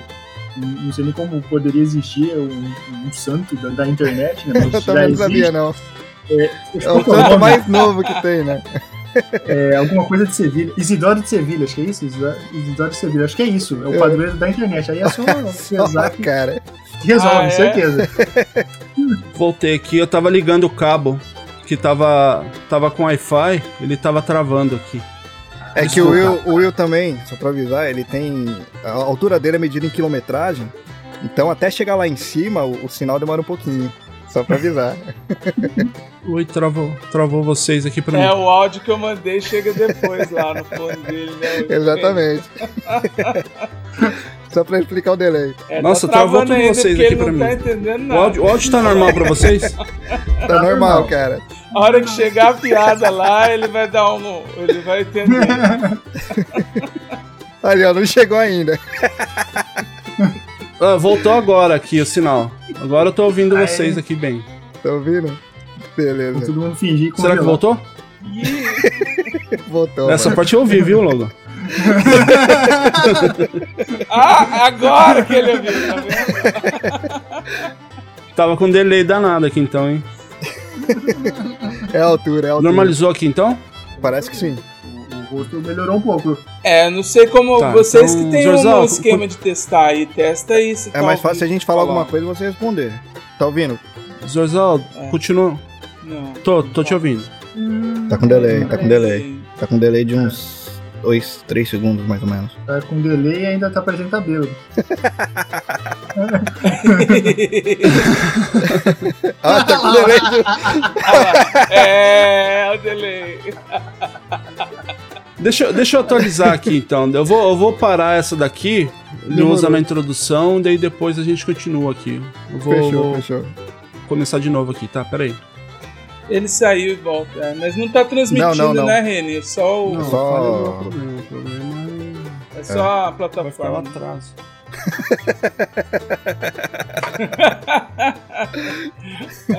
Alô, alô? Oi, Agora pra mim aqui Tá de boa. parece que tá normal. Boa. A sua altura é medida em Por aí. quilometragens. Ah, tá bom, tá bom, tá bom. Ah, Agora então tá ok. Bom, pronto. Ele Ele trocou mais- por fibra ótica agora, a velocidade da luz aí chega rapidinho, né? É. Já, já mandei vocês quiser, pra aquele lugar hoje? Você quer que pare aqui o, o- a gravação e faça Não, outra pode, faixa? pode deixar. Pode deixar? Beleza. Pode deixar. Quer fazer sincronia? Pode Tem- escrever. Facilita. Tem que não dar facilita? trabalho. Tem que dar trabalho pro Zorzal. Ele Coitado vai me Zorzal. matar O depois. Zorzal é gente boa pra caramba. Zorzal, perdoa o Will. Hum. Ih, rapaz. É, hoje tá complicado o negócio. É que o Will tá nervoso. É, Emoção. emoção né? Também, também, cara. Ele. É Nicotai, né, cara? Sabe como é que é? Hum, boa pergunta, eu não sei como é que ele tava essa semana. Destrói, né? Eu tô, eu tô quase acostumando com. Aliás, eu ia até comentar isso. Todos vocês fizeram cumprimentos em japonês, é pico do, do- do deslocamento. Há pouco tempo eu descobri que o Renin colocava o nome dele na. Eu nunca tinha percebido. Quando alguém falou. Né? Como é que você fala, Renin? Tadaima Renindus. É renindês. Eu achava que renindês era um- uma palavra em japonês. Pode escrever, você tinha comentado. Aí né? alguém, alguém deu um cumprimento e falou, sei lá, José Nes. Eu falei, ah. Mas o engraçado é que o clique veio na cabeça dele, tipo, dois anos depois. Literalmente dois anos depois da gente gravar as coisas. É, é verdade. É, é renindês. Cara, o que aconteceu com o Will, mano? Ah, aqui o, o- o meu áudio eu reiniciei ele, mas continua o de vocês, que daí depois eu explico pro Zorzal. Fica, é, e é só um áudio pra ele arrumar. Aí vocês podem deixar aí. Então. Aê. Ah, eu vi, eu acho que eu vi esse vídeo. Ah, Pô, pena que, pena que o áudio da, da print do Logan não tava sendo gravado, cara, porque dava pra usar. Ficou engraçado as conversas lá.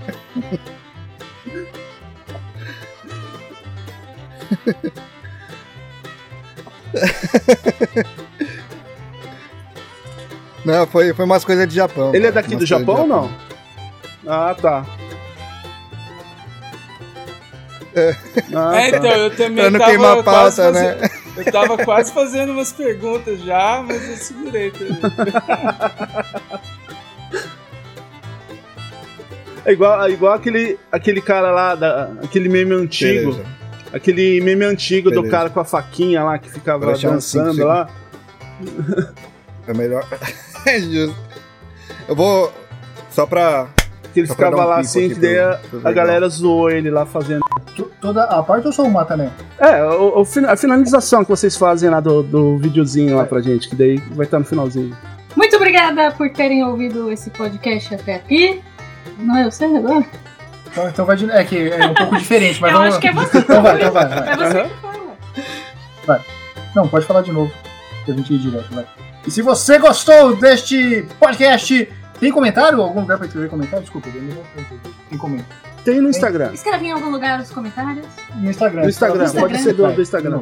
Ah, não, é pra cortar? Imagina, filho. Ô, editor, é, agora, agora, Romban, vai, agora vai. Se você gostou do podcast, E se você gostou desse podcast, você pode acompanhar a gente no Japão Nosso de Cada Dia lá no YouTube. E deixar os seus comentários no Instagram. Fala os comentários no Instagram. É você que fala. Não é, o pessoal fala assim, não, não sou eu não. Eu falo, dá o joinha. Então vai, de novo, de novo, agora vai, Romban, vai lá. A Pitty não sabe o que falar, vai.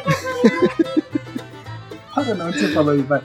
Então já parei, já. Não, não, vai de novo, vai de novo. Ele é editor, ele corta. Vai de novo, vai de novo. Vai direto. Vai, vai lá, Pitty. É Eu preciso ir direto, senão eu me, me, me embanando, vai. Eu tô rindo porque o Logan. É bom conversar mais. Porque o Logan é assim. Ele fala pra eu falar um monte de vezes. Aí quando ele tá editando, ele fala, poxa, eu fiquei com o primeiro mesmo. eu tô imaginando o editor falando. Pior que é super é isso aí mesmo.